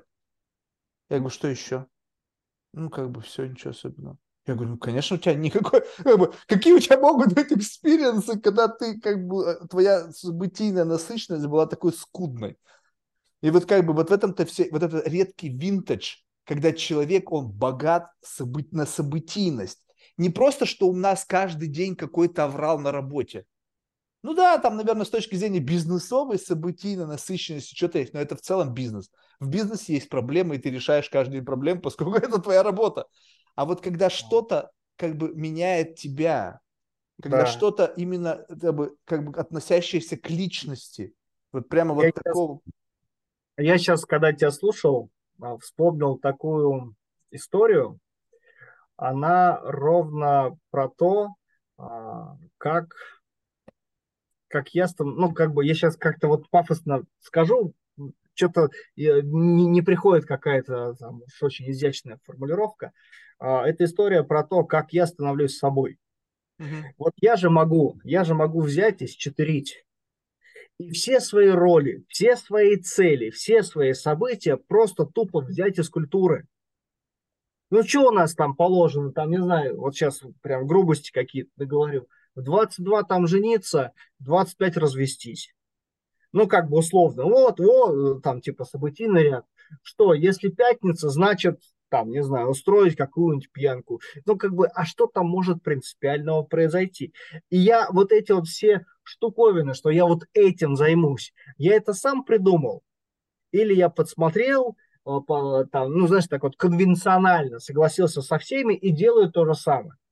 И вдруг какой-то персонаж по какой-то причине, вместо того, чтобы пойти, скажем так, вот этой вот э, проторенной генеральной дорожкой, пошел налево и говорит, а я все лето, пока, по необъяснимой, например, для себя причине, искал чертов обсидиан в саду. Я его весь перекопал. Почему? Потому что прочитал в какой-то книжке, что обсидиан – это вулканическое стекло. Да, Охренеть. Я знаю было. такого ребенка. Он реально перекопал весь сад, просто потому что он когда-то, вот он, вот все, он теперь, он скорее всего вулканологом по ходу дела вырастет, что там зацепила эта история с этим вулканическим стеклом, и он, черт возьми, нашел кусок битума в саду, видимо, от стройки осталось или еще что-нибудь, а он же, зараза, черный блестит. И все, у чувака там крышняк, ему сколько там, 8 или 9 вот момент было. У него крышняк поехал, и вот он говорит, о, нифига себе там, типа, обсидиан. Потом, правда, он получил настоящий кусочек обсидиана и очень удивился до того, как он не соответствует его представлениям, потому что он маленький, затертый, не блестит. Вот, ну, вот смотри, как... вот это вот офигительная же история. Ты представь о, себе, о. что ты встречаешься, допустим, это какая-нибудь сходка каких-нибудь замотивированных на результат вот молодых, ну, я в таком как бы возраст э, такой активной молодости. То есть это не студенчество, это уже молодость такая. И значит, когда все говорят там про бизнес, про то, что их драйвит, и ты с таким же энтузиазмом говоришь, представьте, чуваки, блядь, я, короче, прочитал статью, и вот у меня есть там, я там рыл обсидиан, и вот ты сыграть вот абсолютно такую обсессивную историю про то, что ты рыл обсидиана, вот это все рассказывать, и смотреть, каких это будет корчить. Ну, потому что им будет явно неинтересно, потому что там нету никакого для них эксайтмента, там не будет никаких миллионов, никакого успеха, а потом еще рассказать, что ты облажался, что нашел кусок битума, потом тебе какой-то там знакомый сосед, который, как оказалось, он там какой-нибудь там, не знаю, как люди, которые камнями занимаются. Какой ну, общем, геолог там. Геолог, да, да, геолог, он тебе сказал, что это нихуя не обсидиан, это какой-то битум, и, дал, и ты расстроился, и потом, представляешь, я потратил там 500 часов на эту херню, и потом смотришь на их реакцию, а это как щупальца то есть контекст беседа сама, вот эта ложь, это просто как бы создание некого шума, который, на который как-то начинает реагировать. То есть берешь пенопласт по стеклу и смотришь, как кто. Кто-то сидит ему вообще никак. Ну, то есть, как бы, ну, что-то пищит. Кто-то весь э, съежился, ты так. Так, Вот. И вот, и вот это истории, которые как бы можно на себя одевать, они как вот, как вот лидар, они на человека как-то влияют, и ты через них смотришь, как человек, ну, как бы, как он как-то высвечивается. Потому что, ну, как бы, если мы говорим о каких-то э, темах равновесных, когда, вот, знаешь, мы друг другу просто дрочим, да, как бы, как заебем друг дружку деньги в кружку, то, в принципе, непонятно, о чем мы идем. Мы все можем быть на пампе, да, менять мир к жизни, к лучшему, да, и все такие, как бы, поддакивающие, на самом деле непонятно, что происходит. А вот если Ну, ты понятно, зашел... это что-то типа баптистской службы. Ну, типа да. Чё? Но, но когда ты начинаешь туда втравливать что-то такое противоестественное, вот у меня не было истории с обсидианом, я все время, знаешь, что говорил? Когда там вот этот пафос, накачка такая, типа, Марк, а ты что, вот как бы ты что ешь? Я говорю, я не знаю, я просто говно пинаю по жизни, вообще ничего не делаю. Их это прямо оскорбляло, понимаешь? То есть они один рассказывает, историю, я там строю корпорацию, я там то, вот моя визитка, я там то, а доходит очередь до тебя, а ты выглядишь так же. Ну, То есть Да. абсолютно так же, с точки зрения там дресс-кода, с точки зрения образа жизни, тот же вискарь пьешь там 20-летний. Но говоришь, а что ты делаешь? Да ничего не делаю. Просто хуйней страдаю с утра до вечера, развлекаюсь. Их просто это оскорбляло, понимаешь? Но в этот момент, вот я не знаю, то есть как это правильно ты бы охарактеризовал? То есть это некое социопатические проявление, когда мне нравится, когда возникает эмоция какая-то у людей в как как, ну, как реакция на меня. Не то, что я хочу, чтобы привлекать к себе внимание, а я пью эту эмоцию. То есть сам факт того, что кто-то скажет, типа, ты просто любишь привлекать к себе внимание. Я говорю, я внимание люблю. Если вы увидите, то я не, не даю себя ни фотографировать, у меня это социальные сети. Я, наоборот, очень медиашай. Но я знаю, как провоцировать энергию, когда ну, вот это вот э, какой-то... То есть у меня нету плохая, хорошая коннотация. У меня есть просто ощущение энергии. Ты смеешься, классно. Ты плачешь, это тоже классно. Неважно как. Просто э, многие недооценивают э, как бы октановость негатива. Они его боятся, а я на нем могу спокойно ехать. То есть подключи мне, ну, мне без разницы, дизель, бензин там. Да, энергия есть энергия в это, с Да. этой точки. А, Я тут что думаю, что мне-то скорее кажется, что это как раз просто способ экстраверта подпитывать свою энергию. И не, и не более чем. И Вот и она, всё. у тебя нет каких-то, если я правильно там услышал, разрушающих целей, там ты не хочешь ну, там никого а, закошмарить или еще что-нибудь. Ну, в смысле, так вот, что тебе нужно, чтобы пошла движуха. Нет, Потому если что- человек считает, что я его закошмариваю, пожалуйста, я буду продолжать в эту игру. Но ты сам это решил. То есть ты мне дал... А, а, мы в это теперь играем? То есть ты сам выбрал сценарий. Я говорю, ну раз ты выбрал, предложил мне этот сценарий, давай продолжать его играть. Мне без разницы во что играть. Предложи мне игру. Если ты скажешь, нет, стоп, Марк, эта игра мне интересна, давай либо будем закошмаривать вот его вдвоем, как бы, либо же будем вообще играть в другую игру, в которой мы друг друга не кошмарим, а, допустим, мне интересно, и ты мне, допустим, вот мне вот искренне как бы нравятся такие истории, когда человек говорит, э, знаешь, вот, н- вот есть выражение, что рыбак рыбака видит издалека. Как бы оно вроде как бы достаточно достоверно описывает реальность, но иногда бывает, что нет. Иногда бывает, что люди сначала тебя прощупывают. Ну, то есть, когда игрок встречает игрока. Мы можем быть настолько неплохими игроками, что мы не знаем, что кто, кто напротив тебя. Это реальный Да. персонаж, либо Да. это человек, Да. который надел Да. на себя какую-то роль и сейчас просто в нее вживается и ведет себя. И как бы вот момент, раз, потом такой, так, слушай, стоп, давай как бы в сторону вот это, жик, как будто бы контекст отодвигается в сторону, и вдруг тун-тун-тун, так, привет, слушай, сейчас вот эту, я на паузу вот этого персонажа поставил, мне показалось, что у тебя тоже сейчас какой-то персонаж работает. Давай в сторону твоего персонажа двинем, поговорим на этом слое. То есть по факту это может быть даже многослойная игра, да? Когда Запуск, мы запуск, начинаем да. вглубь персоналии уходить и находить внутри вот этого набора из субличности максимально комфортного для тебя персонажа для беседы, потому что если человек достаточно много субличности, достаточно много таких, э, как это сказать, м, зрелых персонажей, потому что, вот, допустим, вот этому персонажу, с которым ты сейчас разговариваешь, 1800 часов. Ну, то есть 1800 часов. Ну, Да, то есть уже как бы что-то есть, согласись, уже как бы он, ну, как бы, да. То есть, при, но как- Оформленный, так скажем. ну да, ну, то есть представь себе, когда ему будет 10 тысяч часов, то есть у него будет история детства, которого не было у меня, да, ну, у меня настоящий. Да, да, у него да. будут друзья, у него будет какая-то жизнь, у него будет, то есть абсолютно созданная метавселенная. Я ее сейчас полноценно создаю, наполняю чужими историями, своими историями, то есть абсолютно полностью воссоздаю. И вот, но вот эта зрелость, когда ты, допустим, кто-то, почему важно понимать, что когда ты на себя что-то надел, это возврат к тому, что там про пожарного или там врача, насколько зрел ты в этой роли. Окей, я однажды сыграл с телочкой в пожарного. Один раз получилось. А потом я 1800 часов играл в этом. Это реально настоящее уже, понимаешь? И когда человек надевает на себя, допустим, какую-то экспертность, угу. то он в ней не зрел. И вот эта да. незрелость, она ощущается, потому очень что ты там ощущается. достаточно давно да. находишься. Да, да, очень ощущается. И вот тут как получается, что два варианта, ну я вижу во всяком случае, два варианта, как вообще к этому можно отнестись. Вот если ты, скажем так, ну прям реально стремишься, стремишься к социальным играм, там, у тебя получается, ты понимаешь, рефлексируешь, Э, ролевую структуру, у тебя достаточно рефлексии, чтобы понять, что вообще-то большая часть персонажей, с которыми ты встречаешься, это точно такие же персонажи. Там, не знаю, э, вот мы как-то э, раскуривали забористую эту историю, но типа вот там в социальной сети там настоящий человек или это виртуализированная личность. Ага. И зачастую, зачастую ты вот там, например, анализируя профиль в попытке воссоздать там тип психологический портрет человека, зачастую понимаешь, что ну, это по ходу дела, это по ходу дела виртуализированная личность. Уж слишком она нормальная. А вот там какого-то лютого психа, прям, прям вот он проявляется, вот патология, она честна, понимаешь? она прям честна, она прям вот выпирает, прям лезет, их, ее в, в тексте видно там, и в этом смысле. О, подожди, опять же, опять, Но я три, Triple A liar, он может сыграть и в психа.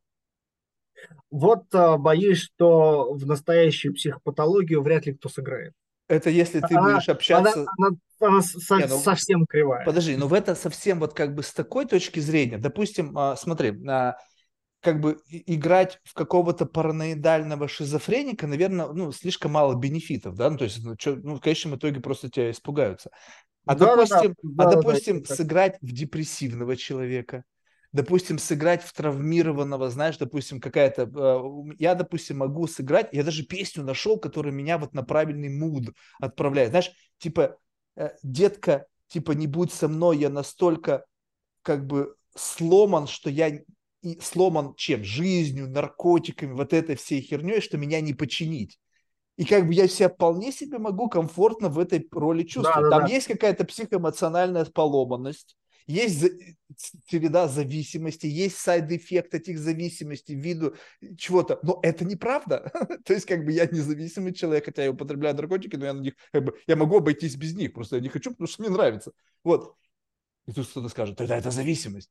То есть, ну, у каждого свое видение. Но, в общем, смысл в том, что иногда вот эта как бы уязвимость, угу. вызванная каким-то какой-то поломанностью, она может быть, допустим, знаешь, есть такой тип спасателей. Да, да, да, запросто. И вот на этих спасателей есть как раз те, которые играют там а, раненых, убогих и всех остальных. Вообще элементарно. Вот, это та самая комплементарность какая-то такая по, по принципу дополнительности. Кстати, из этого стока столько историй в плане э, да, отношений. И, кстати, и в бизнесе это то же самое. Это же самое.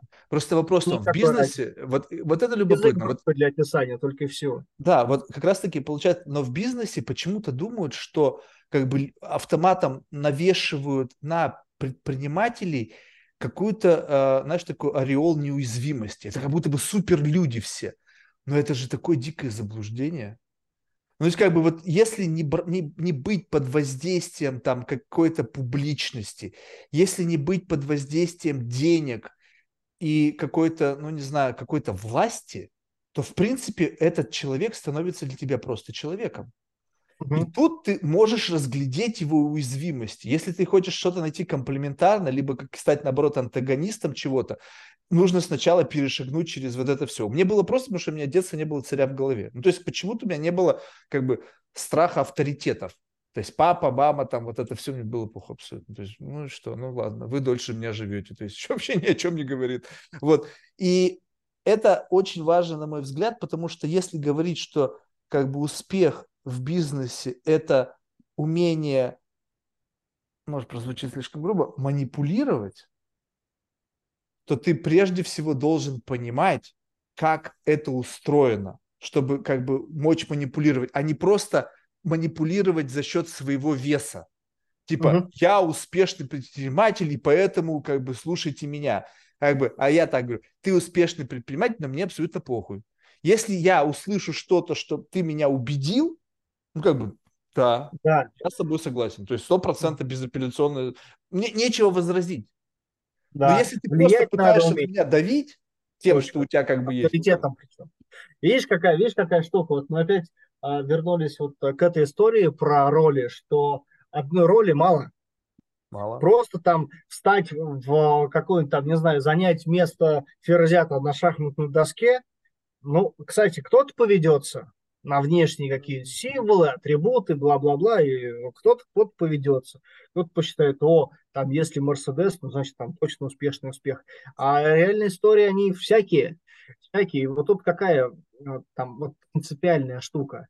А, это, мне кажется, не потерять внимание того, что вообще-то есть роль, и ты в какой-то момент, а, как вот в римской философии или что-то такое там конфуцианское, что типа встал в позицию, ну тут будь добр, выполни ее, отыграй от начала до конца. Ну типа назвался лидером, ну там будь, будь добр, служи, отдавай. Вот, а так назвался лидером, там попытался забрать все там себе, ну значит, ну чувак, ну будут последствия. Твоя команда на тебя отреагирует определенным образом, и ты с этим нифига не сделаешь никакой тебе там авторитет или там э, позиция, вот ты будешь переживать все вот эти эффекты, потому что это твое действие, ты так сделал. И вот э, это, с моей точки зрения, абсолютно важная э, штуковина, это как раз понимать вообще, а кто ты сейчас, а в какой роли, а вот из этой роли у тебя там цели вообще какие, что ты по этому поводу делаешь. И так это прям по, по многим, получается, сюжетам, там, возьми стресс, я тебе практически то же самое скажу. Очень хорошо. Где ты сейчас находишься? А ты кто такой? Где там твои цели? А почему вот эти вот а, штуковины для тебя источники стресса? Ты почему так, почему ты их так оцениваешь? Есть ответы, ну, такие прям прожитые. Если нет, то сейчас будем проживать, будем искать эту всю историю, выстраивать ее. Иначе ты не целостный. Если ты сам по себе как бы не целый, ну, ты не сможешь сыграть роль. Ну, не сможешь. Она будет убогая, она Подожди, будет хромать. не целый? Это... Ну, я вот себя как бы целым не чувствую. Вот как бы. Я а вот сейчас, сейчас я ощущаю попробую... таким, как Лего, знаешь. А сейчас я попробую объяснить. Цельность – это тогда, когда у тебя есть а, представление о себе самом, о своих целях и тем, какими путями ты ходить готов, а какими точно нет. Ну, как минимум. Это просто а, такое базовое понимание себя. Нет, ну просто тогда получается, если упростить, то есть понимание, что тебе нравится и что тебе не нравится. Э, ну, скажем так, это какая-то маленькая, маленькая деталька, потому что э, взрослый, там, нормальный человек, условно говоря, он должен уметь делать то, что не нравится. Вот делать то, что не нравится, это прям навык. Куда-то вот не нравится, ты делаешь, почему ты это делаешь? Потому что у тебя твоя цель, которая там подкреплена чем-то, во что ты веришь, ну там, например, вот важно там, для меня а, вот, работать э, с психологическим здоровьем. Почему, черт его знает, я даже не помню, когда я себе для себя решил, что для меня теперь вот эта вот хреновина будет важной. Но для того, чтобы ей заниматься, иногда приходится делать какую-то лютую дичь там, не знаю, пост писать э, в, в Телеграм, когда лениво, ну вот как бы э, примитивно, как это вообще одно с другим связано? Не а, знаю, у меня ощущение... Из, из, роли, из роли ты делаешь вещи, которые могут быть сиюминутно неприятны. Да, там. но почему ты выбрал эту роль? Вот смотри, вот у меня всегда вот как бы вот степень свободы как заключается, что, допустим, если игра в эту роль, тогда получается так, что это обслуживающая роль. Угу. Так? Есть обслуживающие роли, а есть роли, дающие удовольствие. Вот эта роль, в которой я сейчас, она абсолютно дающая удовольствие. Она ничего не обслуживает. То есть она скорее потребитель. Потребитель энергии, времени, денег. но через вот это потребление она дает мне некую форму удовольствия. Есть обслуживающая да, роль. Марк, да, который да. занимается бизнесом, который умеет делать то, что ему не нравится, во имя того, чтобы получать деньги, чтобы другие роли, получающие удовольствие, могли существовать. Да. Вот, тогда надо вот как бы честно говорить, что я занимаюсь этим, потому что это моя обслуживающая роль, обслуживающая все другое многообразие ролей. То есть у меня как бы там сидят семеро по лавкам, все что-то хотят, все хотят там как бы, и, и не, но и, идеальным случае это когда твоя роль, которая дает тебе удовольствие, автоматически еще как side effect проявления этого сорсит тебе необходимую энергию. То есть это вот как бы, вот как оказаться, где счастье, да, вот где, где пересечение линий всех этих, когда ты будешь счастлив. Это вот именно тогда. Но люди некоторые врут. Потому что, как бы, знаешь, э, ну, абсолютировать это практически невозможно. То есть ты должен родиться абсолютно как бы инлайн со всеми бенчмарками нашего времени. А в силу того, что бенчмарки меняются вот так, то тебе в какой-то момент времени все равно придется себя подстраивать под что-то изменяющееся. А если ты начнешь себя под, подстраивать, значит, ты будешь какой-то момент делать то, что тебе не нравится. То есть вот абсолютировать это почти невозможно. Можно просто в моменте вот как бы выхватить какую-то вот долю случая, когда вот ты вот в идеале, а потом, ну, там уже как-то как пойдет. То есть если возврат хороший, можно сделать как бы минимальную нагрузку, чтобы как бы, ну, потому что возврат очень хороший. И, и тогда будет все нормально. Но пока, допустим, я понимаю, что у меня есть совершенно точно обслуживающие роли и э, небольшое количество ролей, которые получают удовольствие. Затратные роли. Но как бы а, обычно, обычно оно затратное. И есть тут какая штука, в какой-то момент, какой-то момент можно попробовать интегрироваться. М-м. Я не верю в это. Это слишком, я говорю, это может быть миг. Либо, э, либо есть люди с очень конечно. энергией, вот которые, знаешь, вот, э, скажем так, вот есть типа что-то там не буду прогибаться под изменчивый мир, пусть этот мир что-то прогнется под нас. Вот когда мир под кого-то прогибается, подумай, мир, слово, из, ну, может быть, это для какой-то там музыкальной компоненты, возьмем мир как некую какую-то реальность, да? Да. То есть какой-то, да. и вот она под тебя, то есть какая-то гравитационная сила, которая да. позволяет этот да, мир изменить. Да, личная, Просто личная пушишь мощь. вот это вот свое удовольствие в мир, и весь мир такие, да, да, то есть как бы, это, ну я прекрасно понимаю, что я не такой человек. Есть такие люди наверняка, и как бы, блин, им просто повезло.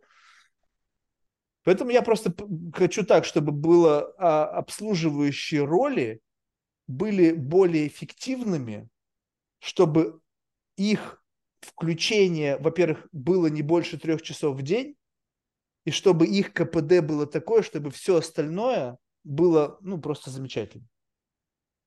Вот сейчас э, дойдем до каких-нибудь штуковинок типа work-life balance, там, с чего он строится. А-а-а. И, наверное, его в том числе можно разложить через роли, вот как мы это сейчас делаем. Но вот э, видишь, что важно, важно, вот как ни крути, вот куда бы там не сунься с этой самой вот психологической штукой и там со стрессами, вот э, с той сферой, в которой я стремлюсь там что-то делать, искать какую-то продуктивность, везде будет один и тот же вопрос а ты вообще там осознаешь здесь сейчас, в момент времени, да, я сейчас в роли делаю, что мне не нравится для того, чтобы вот то-то. Это займет у меня там, 4 часа времени. Прекрасно. И я сижу и спокойно действую. Проблема когда? Когда я условно нахожусь в, в обслуживающей роли и сижу такой, ну вот, там еще, вот опять я вот сижу, вот, ну, теряю, теряю энергию.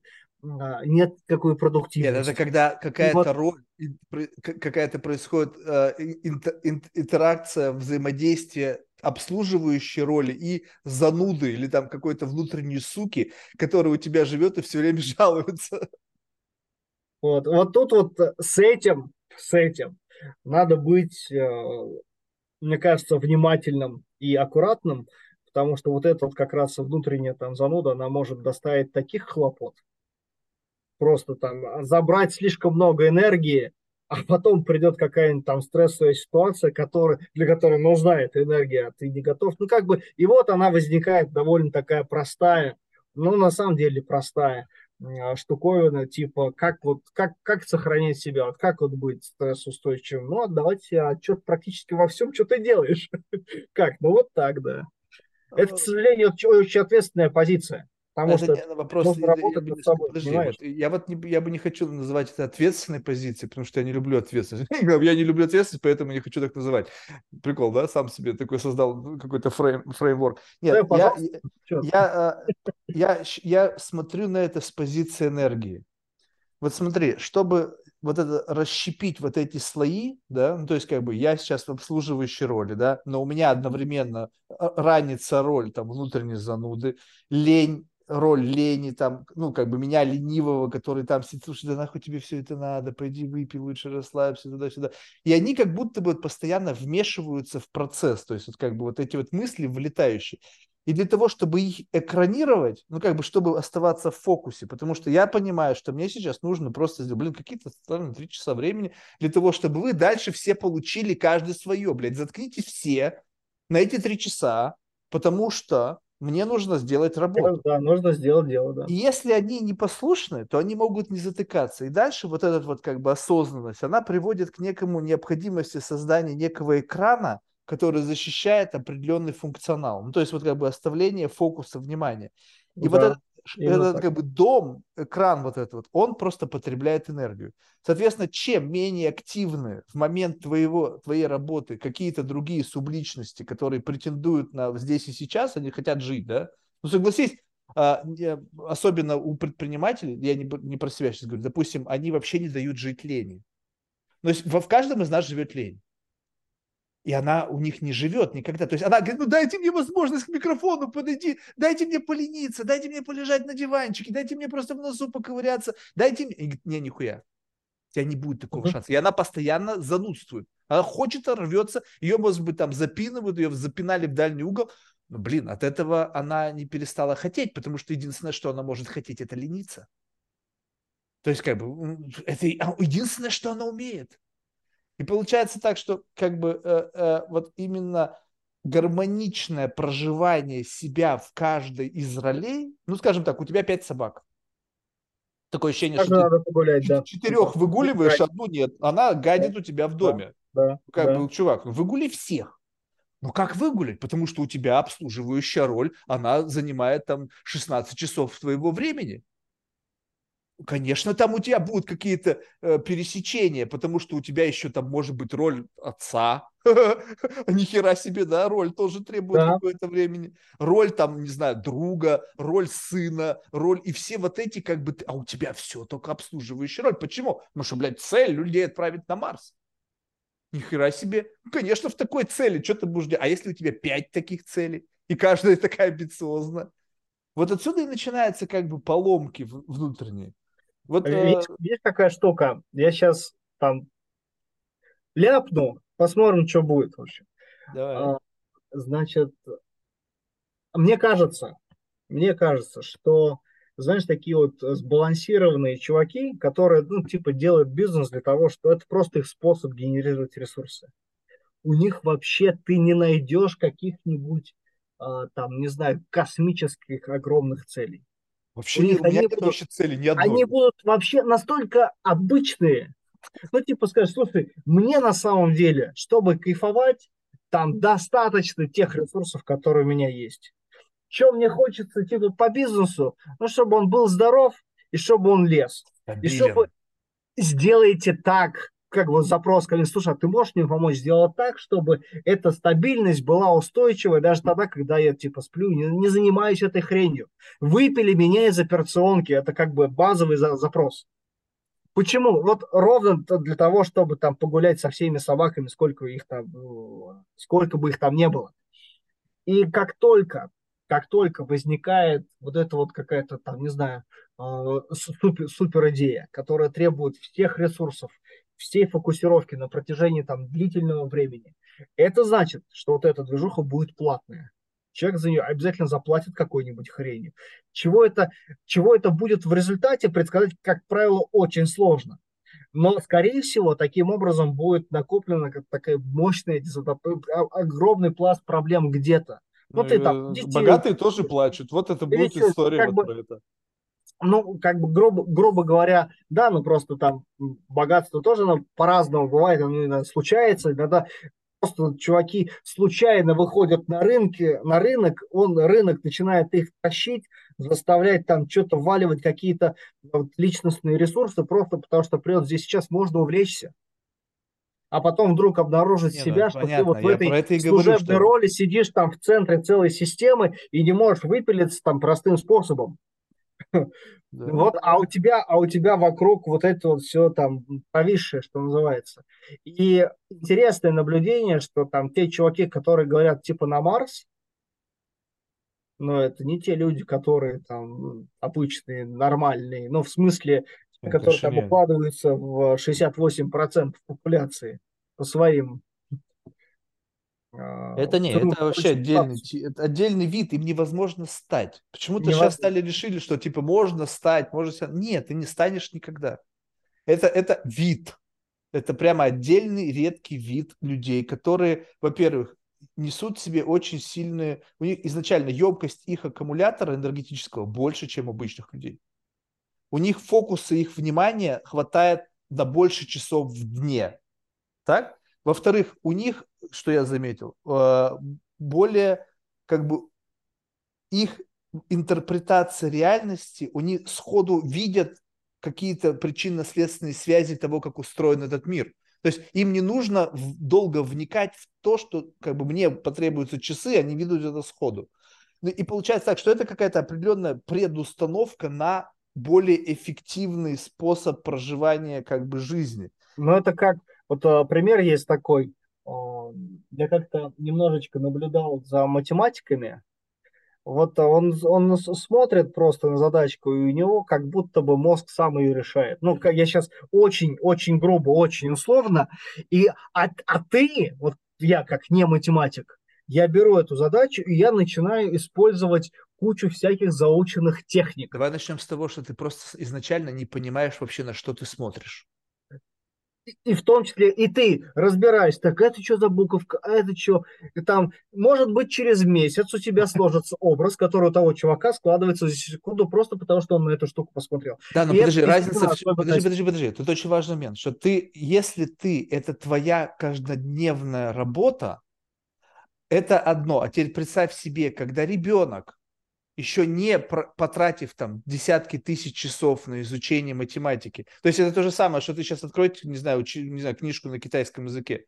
Ты будешь смотреть как на Филькину грамоту, но для человека, который изучает китайский язык 10 лет, там все понятно. То есть здесь не факт, что это говорит о его таланте. А теперь представь себе, что кто-то открывает книжку и что-то трык-мык, и он уже, а, так это вот и, так. И, и, уже, и уже разобрался, и уже читает. Входу вот как бы это... начинает очень быстро да. понимать, как это все да. устроено, ему легко дается повторение того, что как бы, ну, нужно делать. Скорее всего, вот эта легкость, это, конечно, свойство тела. Скорее всего, это гены. Тут э, я когда-то давно был таким инвертом, э, вот, чуваком, который топит за то, что среда круче. Что типа там можно очень там далеко пойти в своем развитии, можно очень многому чему научиться, но на самом деле это правда так. Можно там действительно многому научиться в жизни. Но, но, как ни крути, по ходу дела там и современные исследования все больше меня склоняют к тому, что э, лимит это ставит как раз вот это вот маленькое, на самом деле не маленькое, что огроменное. Не хотел. Лимит есть. Огроменное... Если ты полтора метра в прыжке, то в НБА да, не играть да, огроменная молекула, она ставит свои лимиты, и ты должен их понимать. Это на самом деле твой мощнейший ресурс, понимая, что, ну, там, например, э, вот там, будучи, как ты говоришь, там, полтора с кепкой, ну, не надо играть с, не стоит, не лезь, баскетболистами конечно. NBA. Ну, не, не надо.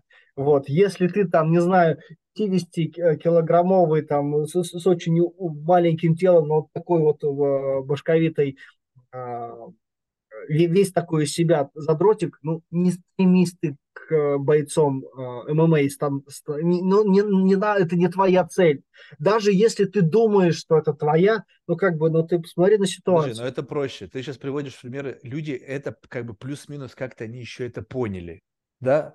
Но вот когда речь идет о предпринимательстве, когда речь идет о, ну, не знаю, какой-то такой, знаешь, как бы э, интеллектуальной работе, люди почему-то как бы склонны э, завышать свою оценку. Как бы а я смогу, я... А как это протестить, понимаешь? Вот я вот... Есть, есть такой прикольный, а, это даже, это даже не тест, это феномен, который просто там периодически используют преподы, которые читают э, всякую разную когнитивистику, да, там это про мозги, про мышление, про оценочные суждения, ну, и много еще про что. Uh-huh. и вот у тебя есть аудитория, там сидит, например, 100 чуваков, даже если там это хороший университет, так или иначе, большая часть из них будет э, относительно популяции там со средним интеллектом. Ты просишь всех, вот там говоришь, вот смотрите, чуваки, есть типа шкала по интеллекту, есть средненькие, есть выше средненьких, есть прям очень высокие, есть там ниже, ну и так далее. И вот пускай каждый себя отметит. И вот ты знаешь, что, грубо говоря, объективно, вот есть вот серединка и большая часть в ней.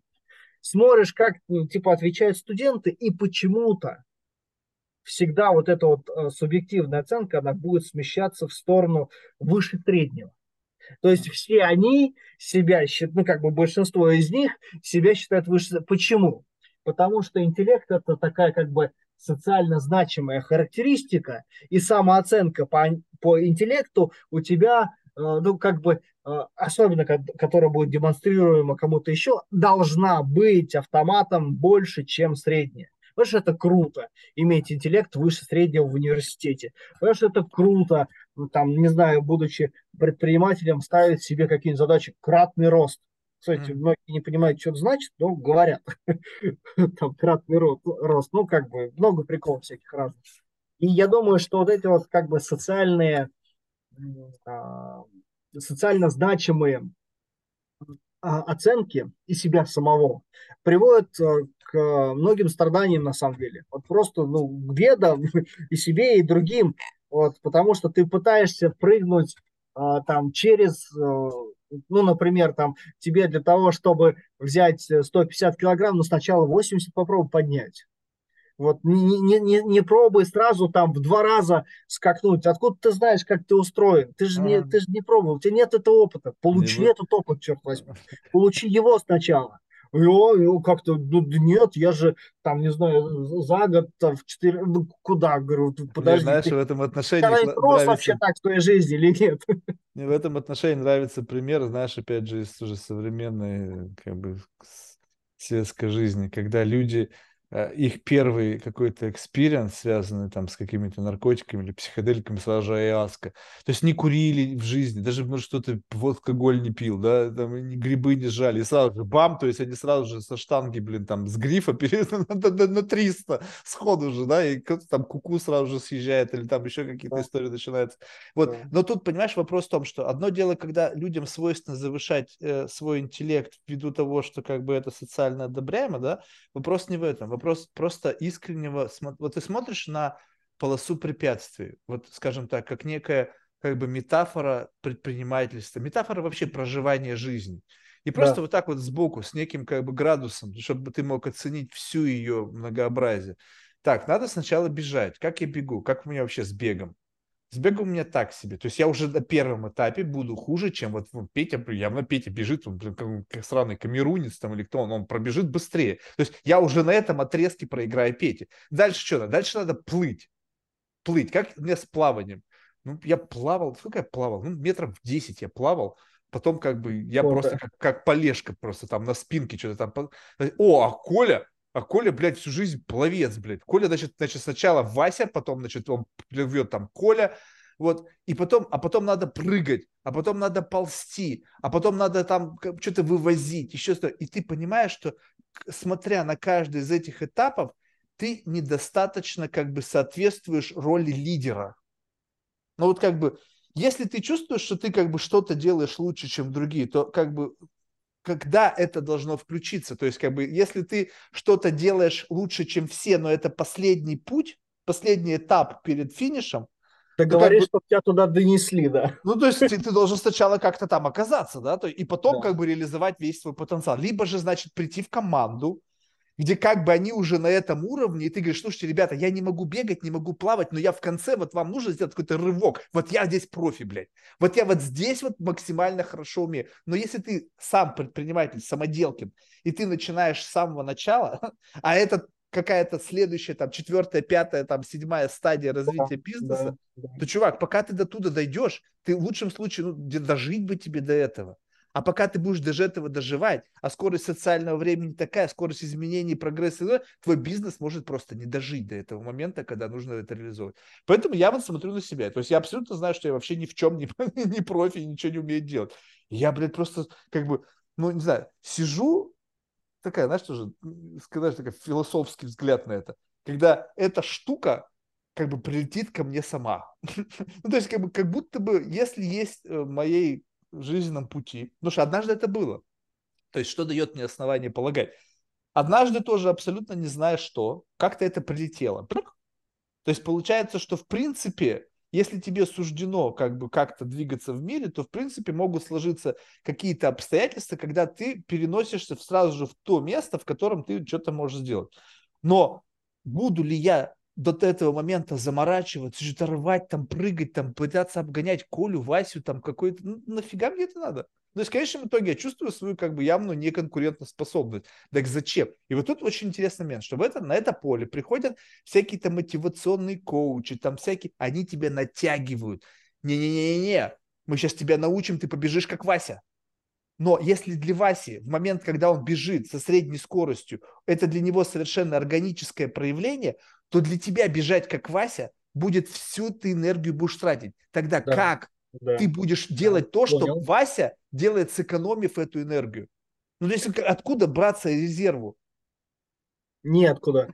Вот поэтому, поэтому вот у меня личное такое, как ты их назвал, мотивационные коучи.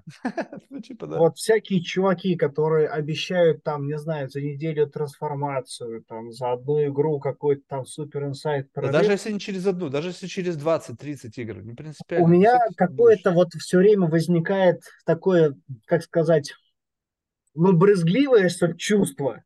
Вот когда я вот такой вижу, э, причем вот не могу сказать, что какие-нибудь там земноводные мне не нравятся или еще что-нибудь, но здесь как будто я чувствую такой супер-мега фальш, типа, чуваки, ну вы что делаете? Нет, понимаешь, да, тут, тут, это, это жизнеспособно на, на, на дерево. Уровне. Подожди, нет, я, знаешь, почему это работает? Потому что, возможно, то есть, э, как бы, э, нужно правильно понять, они работают, мне кажется, на самом низком уровне. Вот когда ты реально сидишь, как, ну, не знаю, в какой-то в бомжатнике, и они тебя выводят на более-менее чистенькую квартирку в более-менее чистеньком районе. То есть вот как бы вот такой прогресс, он возможен даже с идиотами, просто которые начинают хоть что-то в жизни делать. Просто, да, поток начинает что-то делать. Вот, вот как, как что-то начинаешь что-то более-менее адекватно делать, ты уже автоматически там оказываешься. И тут они говорят, но теперь будет продолжаться это дальше. Это, а вот тут начинается пиздеж.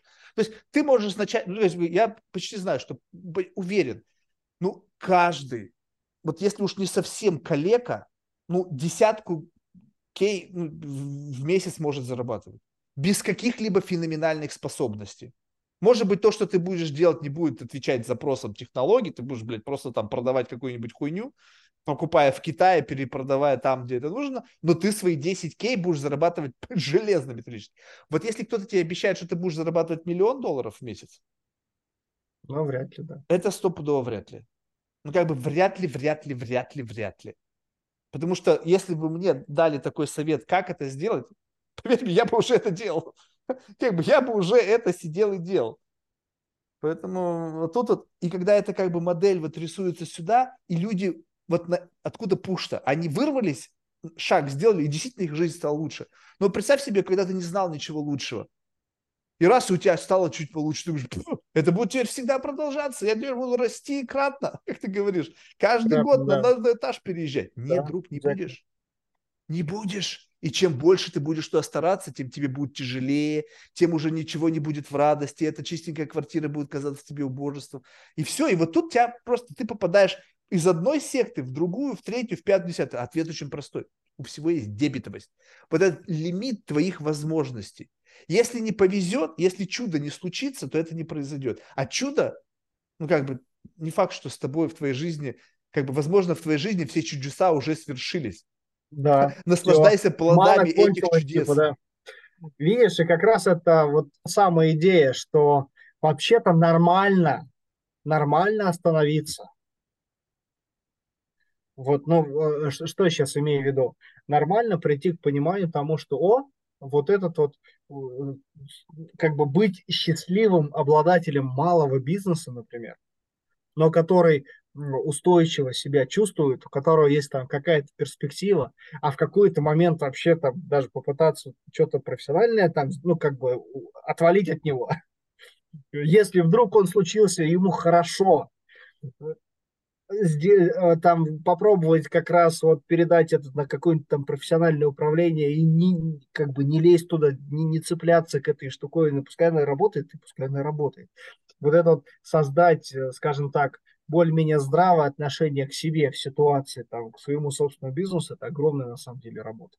Потому что с чем сталкиваюсь? Ну, например, там чуваки говорят, блин, у меня друзья, типа, там, в 10-30 в раз больше, чем я зарабатывают. Ну, ну и что? У меня э, друган, вот прям он, он, там, не знаю, мне кажется, он родился, вот э, не успел из роддома выйти, уже там пару сделок заключил. Ну вот, вот, вот так, такой чувак, он охрененно талантливый вот там в логистике, и он без, бешеное какое-то количество усилий туда вложил, и у него круто получается. Вот, а, объем у него там по сравнению со мной ну, просто, просто не сравнить. Почему меня это должно парить?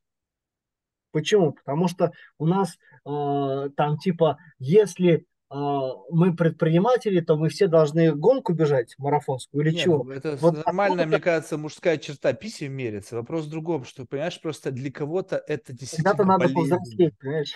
Не-не, это я тебе скажу так. Вот знаешь, вот я, я же переживал в жизни, и по сей день продолжаю переживать. Ну, у меня действительно много богатых ну, знакомых, друзьями нельзя назвать. Вот, но когда ты приходишь, допустим, на, на, сходишь на борт какой-нибудь очень крутой, там, не знаю, 100-метровой яхты, то ты это ощущаешь, понимаешь? Как бы это объяснить? Это не то чтобы зависть, ты просто понимаешь, как охуенно. Или... Ну, то есть, э, как бы, это абсолютно недостижимо. Ну, потому что э, нужно понимать, каков должен быть масштаб бизнеса и какова будет ответственность в этом бизнесе, какова будет стресс, какова будет вообще твоя жизнь вот там, на да, том. Да, не факт, бы... что ты будешь счастливым при этом. Вот, то есть, как бы, если экранировать все это, и как бы вот оно как бы вот просто, типа, вот это, Марк, когда хочешь, тогда пользуйся. Но ведь это чудеса, то есть такого не бывает. То есть за все все платят чем-то временем, здоровьем, деньгами, нервами. Ну, в общем, всегда как бы само по себе круто. И ты чувствуешь вот как бы вот эту крутость момента, но а, а, как бы понимаешь прекрасно, что ты, ну, ты не, не, собран так, как нужно, чтобы быть владельцем этого продукта, да, потому что как бы это другая как бы специфика сборки. И, и вообще, в принципе, я не факт, что я хотел бы быть так собран на самом деле. То есть, если уж на то пошло. Потому что если меня пересобрать вот так, то я не буду собой уже. Потому что это как бы это отдельный вид. То есть я как, не знаю, паразити, паразитический вид какой-то абсолютно не, не нужный. Вот. Но и вот это вот именно осознание а, как бы другого уровня, как, само по себе, оно, понимаешь, оно, оно, мне кажется, нужно, а, не с позиции как бы культивации зависти, а с позиции понимания вот этой глобальной линейки как бы реальности жизни, что как бы у тебя на самом деле вот... А ты-то где, да? Ты-то да, кто? От этого... Угу. Ну, то есть да. вот это вот ощущение того, просто представь себе, как отличается как бы его утро. Утро без нах, нахлынувших в его сознание проблем. Вот как бы да. оно, представь да. себе, что оно не нахлынуло, оно охуенное как бы Средиземноморье, чайки, там кто-то поднес какой-нибудь коктейль, тут кисочки уже там, не знаю, э, кремами натираются. Понятно, что как бы тут раз и налетели проблемы, тут адвокаты, тут какая-то бывшая жена, там представляют что-то. Ну, в общем, там пиздец на самом деле. Но смысл в том, что как бы вот это вот осознание, что так может, если экранировать это, то есть там ведь бывают моменты вот этого ощущения, когда как бы проблемы они тоже могут выключать, на, хотя бы на долю секунды, раз, Да. Вот это, оно, оно, вот это вот ощущение, мне кажется, полезно, чтобы понимать, что вот такая жизнь тоже бывает. Бывает жизнь хуже, где там где-нибудь в гетто, где-нибудь там в Африке, где-то там вообще в жопе, как вот это там люди про Северную Корею расскажут, что они говно вынуждены сдавать свое, потому что оно идет на удобрение. А говорит, а, как это рассказывал, говорит, а как, говорит, какашки сдать, если кушать нечего? И я подумал, Просто вот ты послушай, вот как это... Проблема, да. Вот как бы вот сюда такой пинок прямо, знаешь, грязным сапогом. Бам, вдых, и ты такой думаешь, охуеть, у меня-то как все оказывается, заебись в жизни. Что у меня такой проблемы нет. Но и вот движение, как бы вот по, по этому вот осознанию, прямо вот вбрасывание себя в контекст и как бы ощущение, переживание этого, оно дает тебе полноту вот этого как бы диапазона того, как вот дышит этот мир, как бы на вдохе, на выдохе, как, каково, каково амплитуда этого вдоха и каково может сжаться легкое, когда вот оно вот максимально сжато. Мне кажется, это полезно, просто когда люди... Полезно, при условии, что ты не начнешь упиваться социальным сравнением и париться. А это париться. Это абсолютно бессмысленная штука, но вот э, ну, такие... Как, представь себе, ты пришел, такой смотришь там, не знаю, на, на Шакила, не говоришь, блин, какой он высокий, я вот завидую. И такой, хочешь что, вырасти, ты растишку выпьешь или что? Ну, сейчас есть экстеншн, там можно на 5 сантиметров увеличить да. к, э, к, ты, э, кости. Бред. Пьют растишку, пьют растишку, нанимают консультантов по растишкам. Понимаешь? То есть они убивают Платят им огромные бабки, а, а, винят себя, а, очень плохо себя чувствуют. Бьются там, не знаю, как э, рыба в облет, но при этом э, совершенно отказываются признать очень простую вещь. Ну, чувак, ты предприниматель вот регионального местного масштаба. Вот ты сделал компанию, которая там, ну не знаю, до ярда оборачивает. И у тебя на самом деле довольно там относительно вот жителей этого твоего региона ты состоявшийся богатый человек но из-за того, что все твое внимание вот на этого твоего приятеля, который вообще-то в другом регионе, по-другому, как ты говоришь, собран, который там в 10, там 20 раз больше тебя. И ты полностью вот погружен вот в эту штуку, ты пытаешься своему бизнесу навязать цели, как у него, и когда обламываешься, и вся твоя жизнь это сплошные обломы, ой, почему же я не живу вот его жизнью? И при этом, что, кстати, характерно, я вот заметил такой как бы узорчик, что называется, как будто бы ну, там картина маслом, что при этом вот как-то э, такие вещи, как, слушай, а ты не хочешь попробовать там обучиться чему-то другому, там где-то сменить подходы, где-то сменить технологии, где-то там, э, там убрать контроль, отвалить от каких-то вещей, там, не знаю, ну, типа, слушай, а ты не пробовал, ну, типа, говоришь, у тебя там талантов нет, а ты не пробовал, типа, зарплату платить людям, там, ну, как бы, ну, ну вот, вот такие очень примитивные гигиенические вещи, которые там ну, могут, например, сделать вот организацию чуть более здоровой, чуть более динамичной, которая там, ну, вдруг на что-то она способна все-таки, да? Нет, как бы деятельность я менять свою не буду, цели вот оттуда из такого как бы э, непонятного вообще целеполагания ставить хочу и буду сидеть и требовать от реальности, чтобы она соответствовала моим ожиданиям.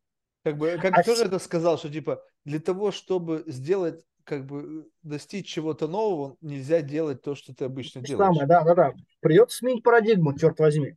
Потому что там, не знаю, бизнес который там оборачивает 800 мультов, и бизнес, который оборачивает там десятку ярдов, это вообще, вообще разные парадигмы. Вот просто это да, разные, это все очень важно, разные образы жизни, черт возьми. И, не факт, что тебе вообще туда надо. Не факт, что ты вывезешь. Вот знаешь, вот это любопытно. Вот знаешь, вот и, и, как бы представь себе такая как бы а, тестирование деньгами. Угу. Мне кажется, вот это, то есть как бы не, не, не то чтобы там, знаешь, тестирование неприятностями, тестирование там, не знаю, какой-то неразделенной любовь, а тестирование деньгами. Я убежден, вот прямо убежден, что, наверное, процентов 80 этот тест не пройдут.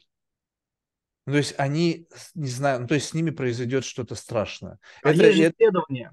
Есть же исследования чуваков, которые получили вот эти вот лотерейные выигрыши. Лотерея это уж совсем, это совсем жестокое наказание. Вот. Это И прямо это жестоко. Прям, это прям печально, да. Это особенно, когда, ты знаешь, мне кто-то рассказывал, ну, я не, как бы, знаешь, такие истории, городские легенды. Значит, мне кто-то рассказал, сейчас уже не помню, значит, у него этот, э, в кондоминиуме, в гараже там работал мексиканец парковщиком. И он выиграл в лотерею 40 миллионов. Я не знаю, что с ним стало, как бы, но ты представь себе, когда вот ты, ну, мало того, что ты даже просто как бы иммигрант из Мексики, работающий там, наверное, не знаю, там за 8 долларов в час, сидя всю свою жизнь там в подвале, паркуя дорогие там, блядь, автомобили этих, знаешь, таких высоколобых воспов там, которые восседают там в этих кондоминиумах там где-нибудь там на 57-й стрит. И потом бам, и 40 миллионов. Ты просто не готов. Это, ну да. это кажется, что это как бы это рай, ты попадаешь сразу в ад. Да, это, потому что, это, это во-первых, все хотят у тебя эти деньги отжать, потому что понимаешь, что ты вообще лох чилийский, там может тебе предлагать идеи вложиться там в биткоин, там ну, в какую-нибудь хуйню обязательно тебя затягивать начнут. Таймшер, да. Ну, в общем, как бы вся история. И поэтому просто как бы вопрос того, также с знаменитостью. Вот представь себе, я привожу этот пример постоянно, все, все хотят стать знаменитыми, знаешь, с какие-то там супер вниманием. А теперь представь себе, что вот ты девочка, да, какая-нибудь, вот она хотела всю жизнь там стать известной, известной, бам, и она попадает в тело Кардашьян. И вот она выходит на улицу, а к ней подбегает сразу же мужик и начинает нюхать у нее жопу. Ну, представляешь себе, вот, и вот, вот, вот в неподготовленный, как бы, я хотел и по щучьему велению, там, джин, неважно кто, и ты уже там. Ты просто это не вывезешь. Когда показывают документальные фильмы, когда вот они выходят на улицу, и там папарацци, там затворы просто все дергают твои имя, там это просто невыносимо. То есть, как бы ты, ты понимаешь, о чем ты просишь. с этим, да, с этим ты, надо уметь работать. Ты это вывезешь? Историю, да. Да. Ты вывезешь это? Как бы у меня был однажды случай в жизни, как бы, ну, это такая вялая, конечно, история, но смысл, сейчас, не, опять же, не смотри на нее с позиции, кто в этой истории я. Смотри на то, это, кто в этой истории тот, кто там был, э, что действующим персонажем. Короче, какой-то биф, какая-то пьянка, знаешь, какая-то, ну, это всегда какая-то нелепая история. В общем, чувак стоит и как бы на меня смотрит и такой говорит, типа, что, хочешь врезать мне? Ну, давай, ну, давай. Я говорю, ну, на, тум. И как бы, ну, чувак уснул. И как бы получается так, что вот иногда мы просим что-то от мира, но в состоянии абсолютно не готовы это принять. Угу. Потому что когда ты да. это принимаешь, то как бы ты, ты не можешь знать, вывезешь ты это или нет, если ты никогда в жизни не пробовал, ну, что-то хотя бы по градиенту, ну, как бы, как ты ощутить, вот как бы, вот, представь себе, как первый раз выпить алкоголь. Но если ты никогда в жизни не пил, то явно не стоит пить сразу бутылку водки. Ну, попробуй пару румашек вот, сначала, понять, вот как видишь, оно вообще. Видишь, вот эта вот история, она прям чуть ли не ключевая ко всякой вот этой вот штуковине, что обязательно надо расти, обязательно нужно совершать прорывы, обязательно нужно быть там успешным успехом, обязательно этим успешным успехом нужно мериться. И вот очень плохо, если у тебя успешный успех там короче, чем там у остальных пацанов в тусовке. Ну, как бы это э, вот э, опять же набор каких-то представлений, которые, кстати, понятно, откуда берутся прямо их транслируют, воспроизводят, они как мемы болтаются просто в культуре и как бы тревожат э, вот эти вот не готовые к этой всей движухе умы. И вот, на мой взгляд, э, что в бизнесе, что в жизни, э, вот это как бы такая, как чуть ли не вот, супер экзистенциальный навык. Это шагать э, своими шагами.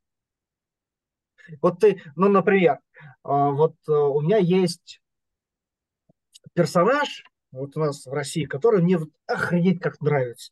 Вот я смотрю на него, он для меня, знаешь, вот прям вот, вот сияет. Вот я смотрю, думаю, о, ни хрена себе. А ну, есть такие персонажи? Ну, ну да, вот я вот прям смотрю, прям клевый, клевый чувак, прям очень, ну как вот по, по своим вот этим вот. А, То есть там, это как ролевая модель. Шкал. Ну, типа, типа того. Он там охрененно умный, он там э, вот э, кучу что там делает в высшем образовании. Напиши ну, мне в чате, кто это имя, просто не да, да, да. Ему не слабо, ты как если ты все загуглишь, ты его найдешь, ему не слабо там э, залезть на Эверест. Он, он, он, он реально там вот, что, что называется, там, покоритель этих восьмитысячников. Я вот... Кто это? Ты можешь назвать его имя? Ну, под запись там... Ну, не, я говорю, напиши знаю, мне, кто. просто мы не будем озвучивать, но я хоть знать, да, да, кто да. это. Да, да, Вот э, напишу. Значит, а, а, и а, я вот смотрю на него и думаю, блин, да чего, да чего мужик? Вот прям вот крутейший там доктор технических наук, но при этом, который там прям э, рассуждение, мозг там, вот, э, знаешь, знаешь, почему мне это нравится? Потому что это мне дает надежду, что, может быть, я тоже, когда а, там буду в зрелом возрасте, буду движовый, там, клев, клевый чувак, хрена. На Эверест хочется залезть? Вот. И, и как раз вот с этим сам, он, ему реально не слабо. И я понимаю, что если я вдруг такой подумаю, ну все, следующим летом полная хрень. Вот просто полная хрень. Никакого следующим летом не будет. Потому что мне до этих там 8 тысяч чертовых сначала я знаю, как я себя чувствую на 2700, я знаю, что такое залезть туда. Я знаю, что такое 4. Я понятия не имею, что такое 5. Подожди, но а зачем вообще изначально вот э, как бы вот идея 8 тысяч, почему? То есть сам факт, что как бы это какая-то некая форма преодоления себя? Ну, типа, типа того. Вот. А еще потому что, знаешь, как, а. знаешь как, а, а, а может быть, я все-таки обезьяна, обезьянка видит, обезьянка делает. И я вот как-то вот, вот э, для себя вот рассуждал про эту историю, блин, Эверест, а прикольно ли это или нет? Начал как-то это дело смотреть, начал там э, что-то почитал, что-то там какой-нибудь фильм посмотрел и понял, что да ну, да ну нахрен, я туда вообще не... Да, да, вот ну, там у моего, грубо говоря, там любимого персонажа такой, знаешь, а типа референтная модель, на котором, у которой в чем чему-то я вот э, думаю, что могу научиться, вот, вот, вот полезно наблюдать. Короче, слушай, ну, я, послушай, да. у меня есть в подкасте Василий Певцов. Он один из 25 людей в мире, который покорил все восьмитысячники, все 14. Я когда его историю слушал, ты понимаешь, я вот в этот момент понял, что я никогда в мире ни за какие деньги никуда не полезу, потому что там для меня человека с определенным специфическим удовольствием ничего нет. Я, да. У меня яйца там не увеличатся. У, ну, у меня появится история, которую я могу рассказать, но я могу сделать это проще. Я могу приехать туда на какой-нибудь Ground Zero, в этот лагерь, приехать туда с какой-нибудь бухлом, с какой-нибудь водярой, с телками, никуда не лазить и просто послушать истории этих отмороженных чуваков. Мне этого будет более чем... Я с ними на их горбе туда, вместе с шерпами, как будто бы схожу, спущусь, прочувствую горечь поражений, радость победы, посмотрю на трупы, послушаю страшные истории. Мне этого более чем достаточно. Быть там наверху под страхом смерти ради чего? Он мне да. сказал, я говорю, слушай, ради чего? Ты знаешь, как он ответил? Я просто в этот момент, как бы, у меня мир перевернулся.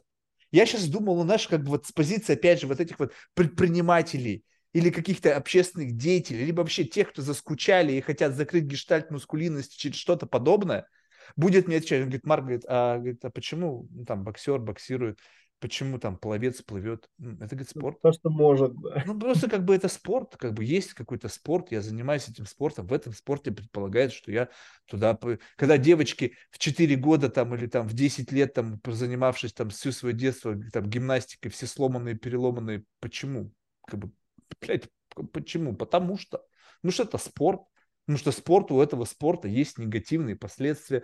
Но я да. это делаю именно... И там нету никакого романтики. Я говорю, слушай, а что, ну как? Знаешь, вот опять инфантильным своим умом, бля. Ну как там, вот ты взошел на Эверест, там что, какие эмоции?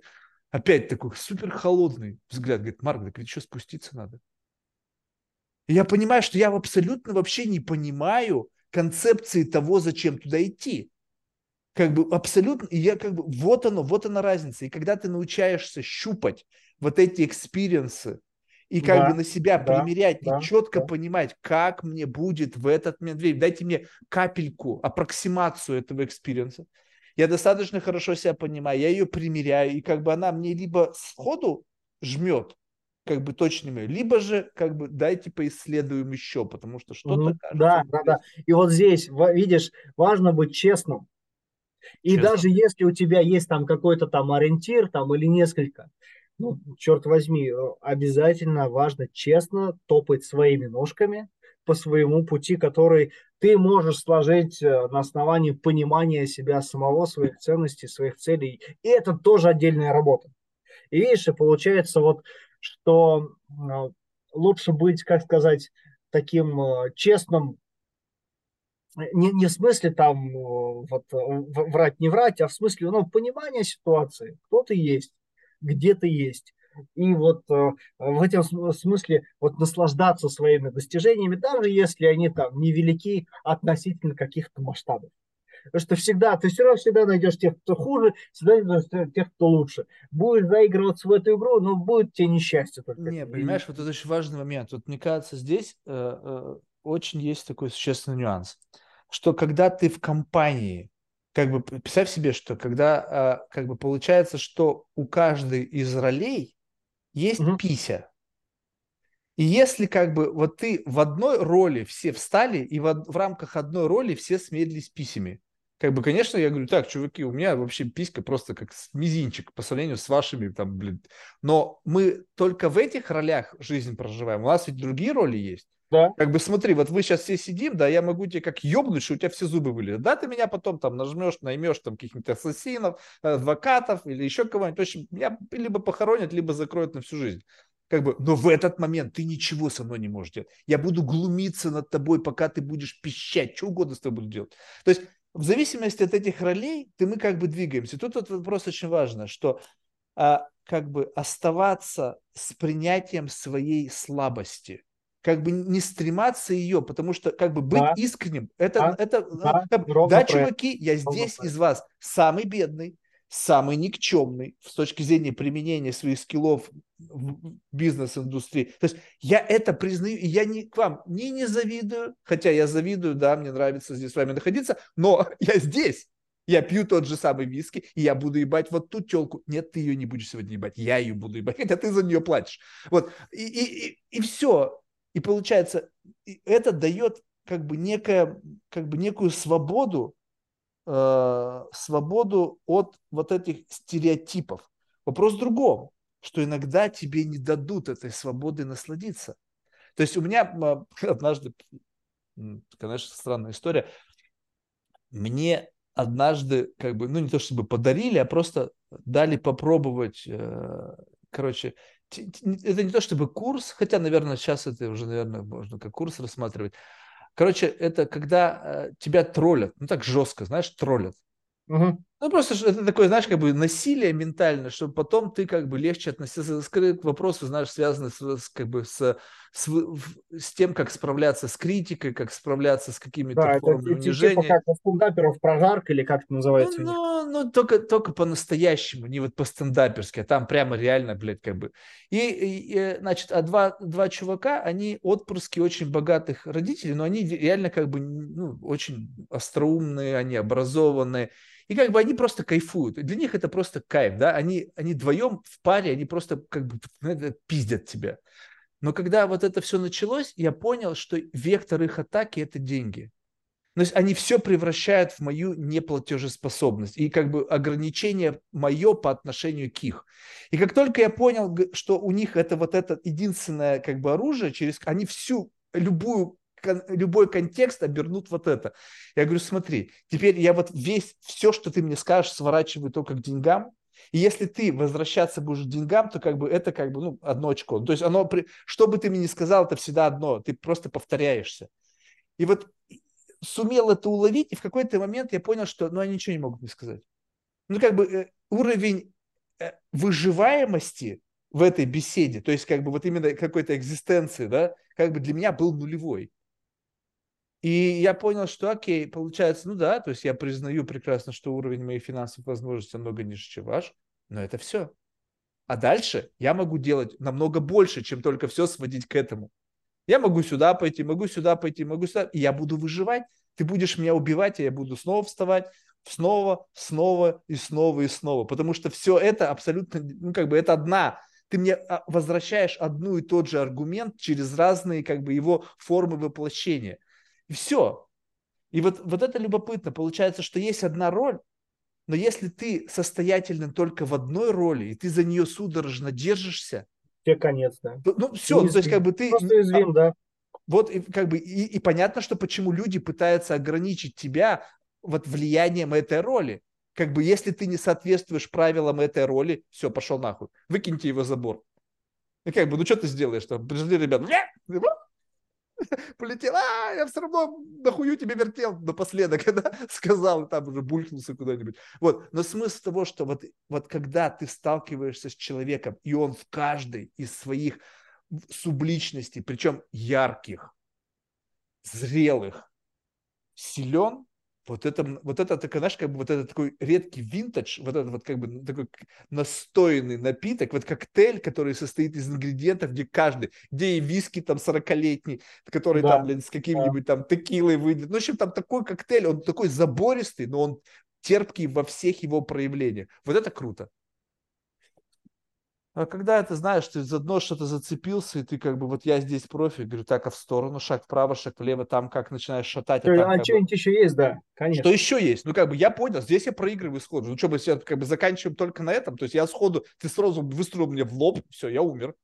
Все? Наша а, беседа на сегодня все, закончилась? Да, да. А что-то еще, а что-то еще есть у тебя там? А, а, а вот это, а вот это нет, нету. Ну, все, извини меня, чувак, ну да, ты проиграл. Ты победил ты бог, я, не знаю, жалкое ничтожество. Там, как я, я даже до такой степени э, научился себя занижать, что теперь я раньше называл себя жалким червяком, а теперь я как бы след от червяка ползущего, знаешь, он как бы вот до такой степени, как бы, да, я, я могу себя представить, что я вот такой, ну дальше-то что? Ну, то есть, ну, и, и, и мы по-прежнему с тобой сидим, и я не чувствую, что я, ты меня раздавил. Даже в такой позиции находясь, вот я не чувствую себя конечно раздавленным. Заставь меня, раздави меня, пожалуйста, я открыт к этому. Вот когда ты это сделаешь, и я буду действительно молить тебя, чтобы ты остановился, вот тогда я почувствую твое доминирование. Вот это, вот это, но причем так легко можно почувствовать, сейчас я подожди, сейчас ребята из Дагестана приедут, тебя, блядь, раздавят. Да, да, я понял. И я бывал в таких ситуациях тоже, пойму эту, приму этот момент, что да, есть некая возможность конвертировать деньги в силу, и это нормально. Но я да. как бы в этот момент тоже это признаю. Скажу, да, супер, чувак. То есть, как бы, ну, не думай, что у меня нет таких друзей. И не, не забывай, что я знаю, где ты живешь. Мне не терять нечего. У тебя компании, жены, дети. У меня нет ничего. Это тоже страшно. И, да, да, и видишь, получается, что как раз вот эти вот хорошее знание себя, в том числе, что знание, ну, слушай, а мне вообще терять нечего, если я поставлю цель, ну, что меня удержит? Абсолютно нечего. Ну, то есть, как бы, ну да, ну, ну, ну убьют если я настолько отморожен, что мне как бы вот жить не быть надо это сделать, то как бы, как бы ну окей, значит. Вопрос, вопрос, насколько нужно, да. Вопрос, насколько нужно, конечно. То есть вот, но вот это же всегда, знаешь, как бы вот тут очень важный момент, что вопрос того, как, как мы выбираем как бы достаточно, как предел, где остановиться. Ну, то есть вот у меня с этим вообще очень большие проблемы. То есть я как бы увлечен какими-то, могу идеями быть. И, и не потому, что я как бы неосознанно как бы в эту историю играю, а я просто знаю, что я очень медленный. Ну, то есть, чтобы что-то в жизни смочь, кто-то моментально это делает, раз, и у него заработало. А мне нужно время, как бы прямо время, время, время, время. И я поэтому как бы не знаю, когда вовремя остановиться, потому что я просто всегда очень длительный горизонт. Вот подкаст 10 тысяч часов. Ну, то есть кто-то бы уже понял, что после 300 эпизода, Марк, это явно не твое. Но, ну, как бы, ну, а вопрос не твое по каким меркам? По меркам того, сколько подписчиков или по меркам того, сколько кайфа я в этот момент испытываю? Вот я не чувствую, что это не мое, потому что я постоянно кайфую. Ну, почти всегда. Поэтому, знаешь, фиг его знает. Вообще сложно э, вообще как-то вот в этом во всем разобраться так как бы окончательно. Но сам знаю только одно – что чем более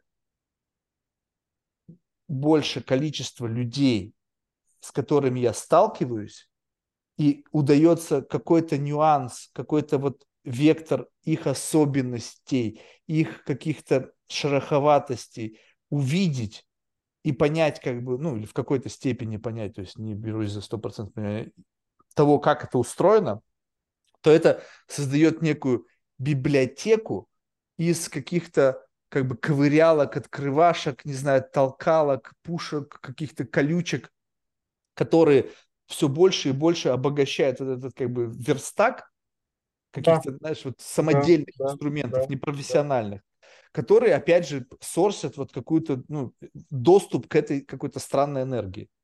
То есть вот если это все об извлечении энергии из беседы, то то, как, насколько ты это делаешь эффективно по отношению к затратам, то есть чтобы возникла какая-то энергия, нужно приложить какую-то энергию.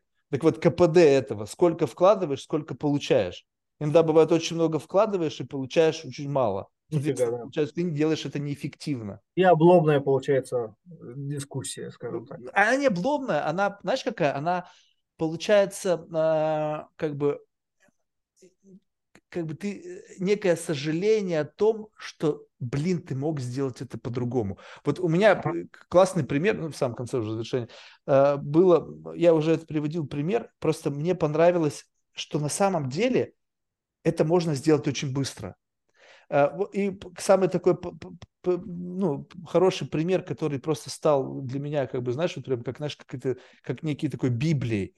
А, как бы, как, знаешь, это раньше была игра, да, угадай там мелодию там с каких-то нот, да? Да, да, да.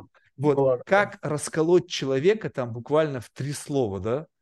И, значит, София мне, как бы я сижу, я не помню, в каком контексте это было, она мне начинает какие-то, э, приходят сообщения с принтскринами ее переписки э, с потенциальным гостем. И, значит, история была такая. Какой-то чувак, ну, такой, знаешь, молодой, активный, талантливый предприниматель, наверное, с хорошей цитируемостью ну, в каких-то там социальных сетях. Вот, и, значит, э, его рекомендовал другой, такой же талантливый парень. Вот, и она, значит, пишет, что вас такой-то порекомендовал, типа, приходите к нам на подкаст. И он такой, да, типа, прикольно, а скиньте мне ссылку, как бы, дайте, как, я не помню дословно, но, в общем, идея была такая, что он попросил ссылку на, а, дайте мне э, ссылку на вот этот эпизод с этим чуваком, который порекомендовал. София отвечает, значит, типа, так, так воз... ну, берите. Ну, то есть, как бы в таком плане. Он говорит, нет, я, типа, а я, говорит, про, про ссылку, а она ему, а я про самостоятельность. И как бы его, говорит, а, а, типа, а кто это, типа, София или Марк? Потому что я в Фейсбуке, как бы, как Фейсбук, Марк написано, на самом деле там никогда не бывает, там София. И говорит, это София, типа, ассистент Марка. И говорит, да нахуй мне ваш подкаст нужен, если там на первом... Ну, его просто сломало вот буквально четыре слова, да, там, я про ссылку, а я про самостоятельность. То есть это попадание прямо в, в центр его вот эго. Да. Чувствуешь? И вот теперь представь себе, что вот это боксерский матч, и ты вправо, влево, бам, нокаут.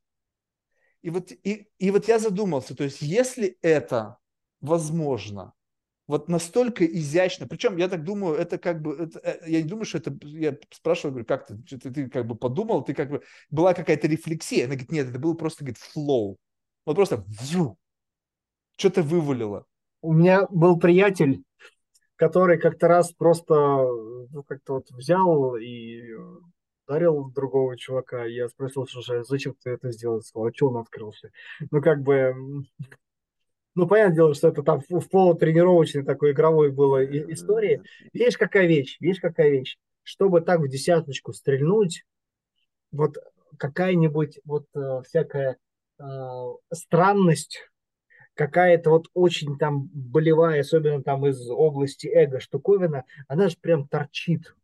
И на наблюдательному человеку ее капец как видно. И вот когда ты требуешь, чтобы у тебя вот вокруг тебя было вот, вот чтобы все тебе оказывали там сервис, прислуживали. И ты прям требуешь от мира, я вот такой, мне должны вот все, потому что я там, не знаю, талантливый, красивый, там, лохматый или еще какой-нибудь. А те тут говорят, че, че, поломали тебе, понимаете ли, отношение к реальности. И это моментально вызывает гипертрофированную реакцию. Но чтобы оно такое вызвало, вот это вот пунктик, подожди, вот такой подожди, подожди. больной с нарывом, это он же... должен быть. И он да, но когда есть элемент под записи, понимаешь, вот тут же тут, плеер, который, допустим, в данном контексте для этих людей, которые там представители компании, они же там о себе, то есть, не знаю, они заложники своего образа этих толерантных, сдержанных, нетоксичных. То есть они сначала сами о себе наговорили кучу того, кем они не являются.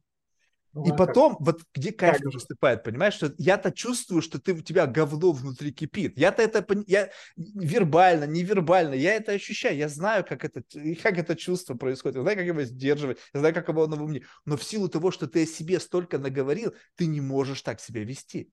Помнишь, мы возвращались, почему люди не могут да. так сказать? Потому что да. они заложники своего образа. И то, что это произошло в переписке, и плюс еще он пристрелялся, да, типа София Марка, такое ощущение, что если бы это был бы я, что как бы он бы по-другому ответил или что, то есть как бы как, зачем вот эта пристрелка нужна была, да, то есть как бы, знаешь, проверил, а можно ли как бы бить, то есть такой в темноте непонятно кто такой. Сначала пощупал, так это, блядь, случайно не Валуев, а то вдруг я ёбну, и мне потом прилетит. Да-да-да. А, какой-то клоп, да похуй, а, хуйло. Сейчас, да, попробуй. А оказался Хабиб, блин, и потом... Вот, вот так, вот так. Понимаешь, это даже здесь люди не понимают, как щупать. Да. Потому что нету, нету понятия, что вот как бы вот это, если ты не видел э, людей сильных, вот сильных, которые не визуально громозеки Твейн и Джонсы, а сильный духом. Я видел, вы знаешь, у меня был сам последний, в моем в, прошлом российском, советском, блин, у меня был знакомый, у него было прозвище Лилипут. Только, знаешь, такое воровское погонял. Он реально Лилипут. То есть ездил на большом таком 140-м Мерседесе, блядь, броне, ну, вот таким. И, и как бы его все боялись. Я не понимал, думаю, почему, блядь? Ну, то есть, ну, кло, блядь, раздавить можно. Понятно, что за ним стояли. То есть Понятно, тебя, да, бы, да. тебя бы просто бы закопали, если бы что-то с ним сделал. Но, но не это в нем было. Он был, блядь, реально отморозок. Ну, то есть он мог просто, ну, как бы, он звереныш. Когда, вы знаешь, вот собаку там какую-нибудь маленькую вот затравливают, она начинает психует и начинает рвать и метать. Она сдохнет, конечно, но она в момент там порвет кого-нибудь все равно чуть-чуть. И вот когда эта натура внутри, ты понимаешь вот это какой-то, знаешь, элемент безумия, вот это вот без, абсолютно отсутствие страха. Вот это чувствуется, когда у человека нету страха. Абсолютно ему похуй, кто да, это страшно. Это просто как бы, ты, ты понимаешь, что как бы его ничего не остановит. Ты не, это, это никакой ризонинг там не будет работать. Как бы просто он решит, и он сделает то, что он решил. Нету там понятия закона, нету понятия там, что будет, какие-то последствия, какая-то такая многоуровневая рефлексия там последствий. Нет. Я что схожу, что захочу, то и будет. И ты такой думаешь, вау, вот это на себе померил, как бы ты теперь понимаешь, как этот человек выглядит, как он, ну, архетип такой выглядит. Когда ты их видишь, да. тоже градиент же есть. И потом, когда ты в жизни встречаешь, ты как бы уже знаешь, так вот тут не стоит как бы особо струмничать. То есть как бы я понимаю, что как бы, ну, я, здесь я себя ущемляю, но я ущемляю потому, что я понимаю, почему. Многие да. люди живут... Вы некой... понимая ситуацию. Кто, где, кто ты. Знаешь, вот это, когда Они, люди да. живут, некоторые не, не до конца понимают, что есть люди, которые могут сделать с тобой все, что им будет угодно. По сей день. Абсолютно все. Неважно, где ты находишься, в какой точке мира, блядь. У меня, говорю, знакомый, он сидел, к нему, блядь, в дом ворвались, блядь, чуваки из Америки, блядь. Он живет в Европе, блядь. Увезли нахер в Америку, в, блядь, в чулке на голове, блядь. Посадили в тюрьму и потом обратно выкинули. Ну, то есть есть люди, организации, да. индивидуумы, да. которые да. могут сделать с собой все, что угодно. Просто вот все, что угодно. И если ты не понимаешь, как таких людей различать, и вот такой баклан там в интернете, там что-то всем говорит, такой супер умный, то ты можешь, ох, как нарваться на кого-то. Благо, что вот эти пузыри, там, ребят в шортиках полальта, они все такие пацифисты как бы они вот все вот там тактичность, там, не знаю, б -б -б -б -б. Это хорошо, что ты живешь в таком мире. Блин, друг, но туда встречаются, блядь, заходят и другие люди. Как ты это понимаешь? Как ты считываешь, если ты никогда не видел? Как можно научиться держать удар, если ты ни разу не получал по морде? Ну как? Никак. Вот это именно опыт. никак. Вот именно. Это опыт, видишь. Ой, ладно, Александр, спасибо большое. Слушай, ну видишь, как-то сегодня тема... Такая история. Тема борь, борь, борьбы со стрессом. То есть вот это как бы... Это, это некая способность вывозить давление. Да. Давление обстоятельств. И да. если ты как бы не взваливал на себя большого давления, то ты как бы и, ну, то есть для каждого большое свое, да, то есть каждым для каждого большое под... свое, но не стоит прыгать сразу там в какие-то очень кратные штуки, там пытаться поднять сразу 100-килограммовую штангу, здесь тоже вообще самое. понять, вообще ты как вообще к этому, ну, то есть насколько ты способен хоть что-то да, поднять. Да, да. И да, отдавать себе здравый отчет, понимаешь, что это там неплохо, нехорошо, это твоя особенность. Лучшее, что ты можешь с ней сделать, научиться с ней жить там ставить цели, их достигать, понимая, не, кто ты есть. Не стремаясь, вот это самое, мне Не кажется, стремаясь, главное. совершенно не стремаясь это. Это нормально быть разным, там, кто-то тупенький, например, кто-то там, не знаю, короткий, кто-то слишком сильный, и все это, ну, просто не более чем атрибут, ну, научись его использовать. Просто если у тебя он только один, скудность-то только в этом заключается, что ты в какой-то момент думаешь, что раз ты не такой, как он, то ты вдвойне проиграл. Потому что, да. значит, в тебе больше да. ничего другого нету. Вот вообще полностью больше ничего ты не контейнируешь, кроме как одного вектора сравнения, по которому ты сразу проиграл. Да. И вот это как раз ситуация, это вот э, по моей части, что называется. То есть расширение некого внутреннего да. диапазона. Конечно, конечно, векторов должно быть больше. Там, условно говоря, это называется там типа гибкостью. Ее можно тренировать, развивать там, через том числе упражнения со своей собственной головой. Да. Вот такие истории. Ладно, спасибо большое, успехов. Рад спасибо, взаимно. Давай, пока. Да, счастливо.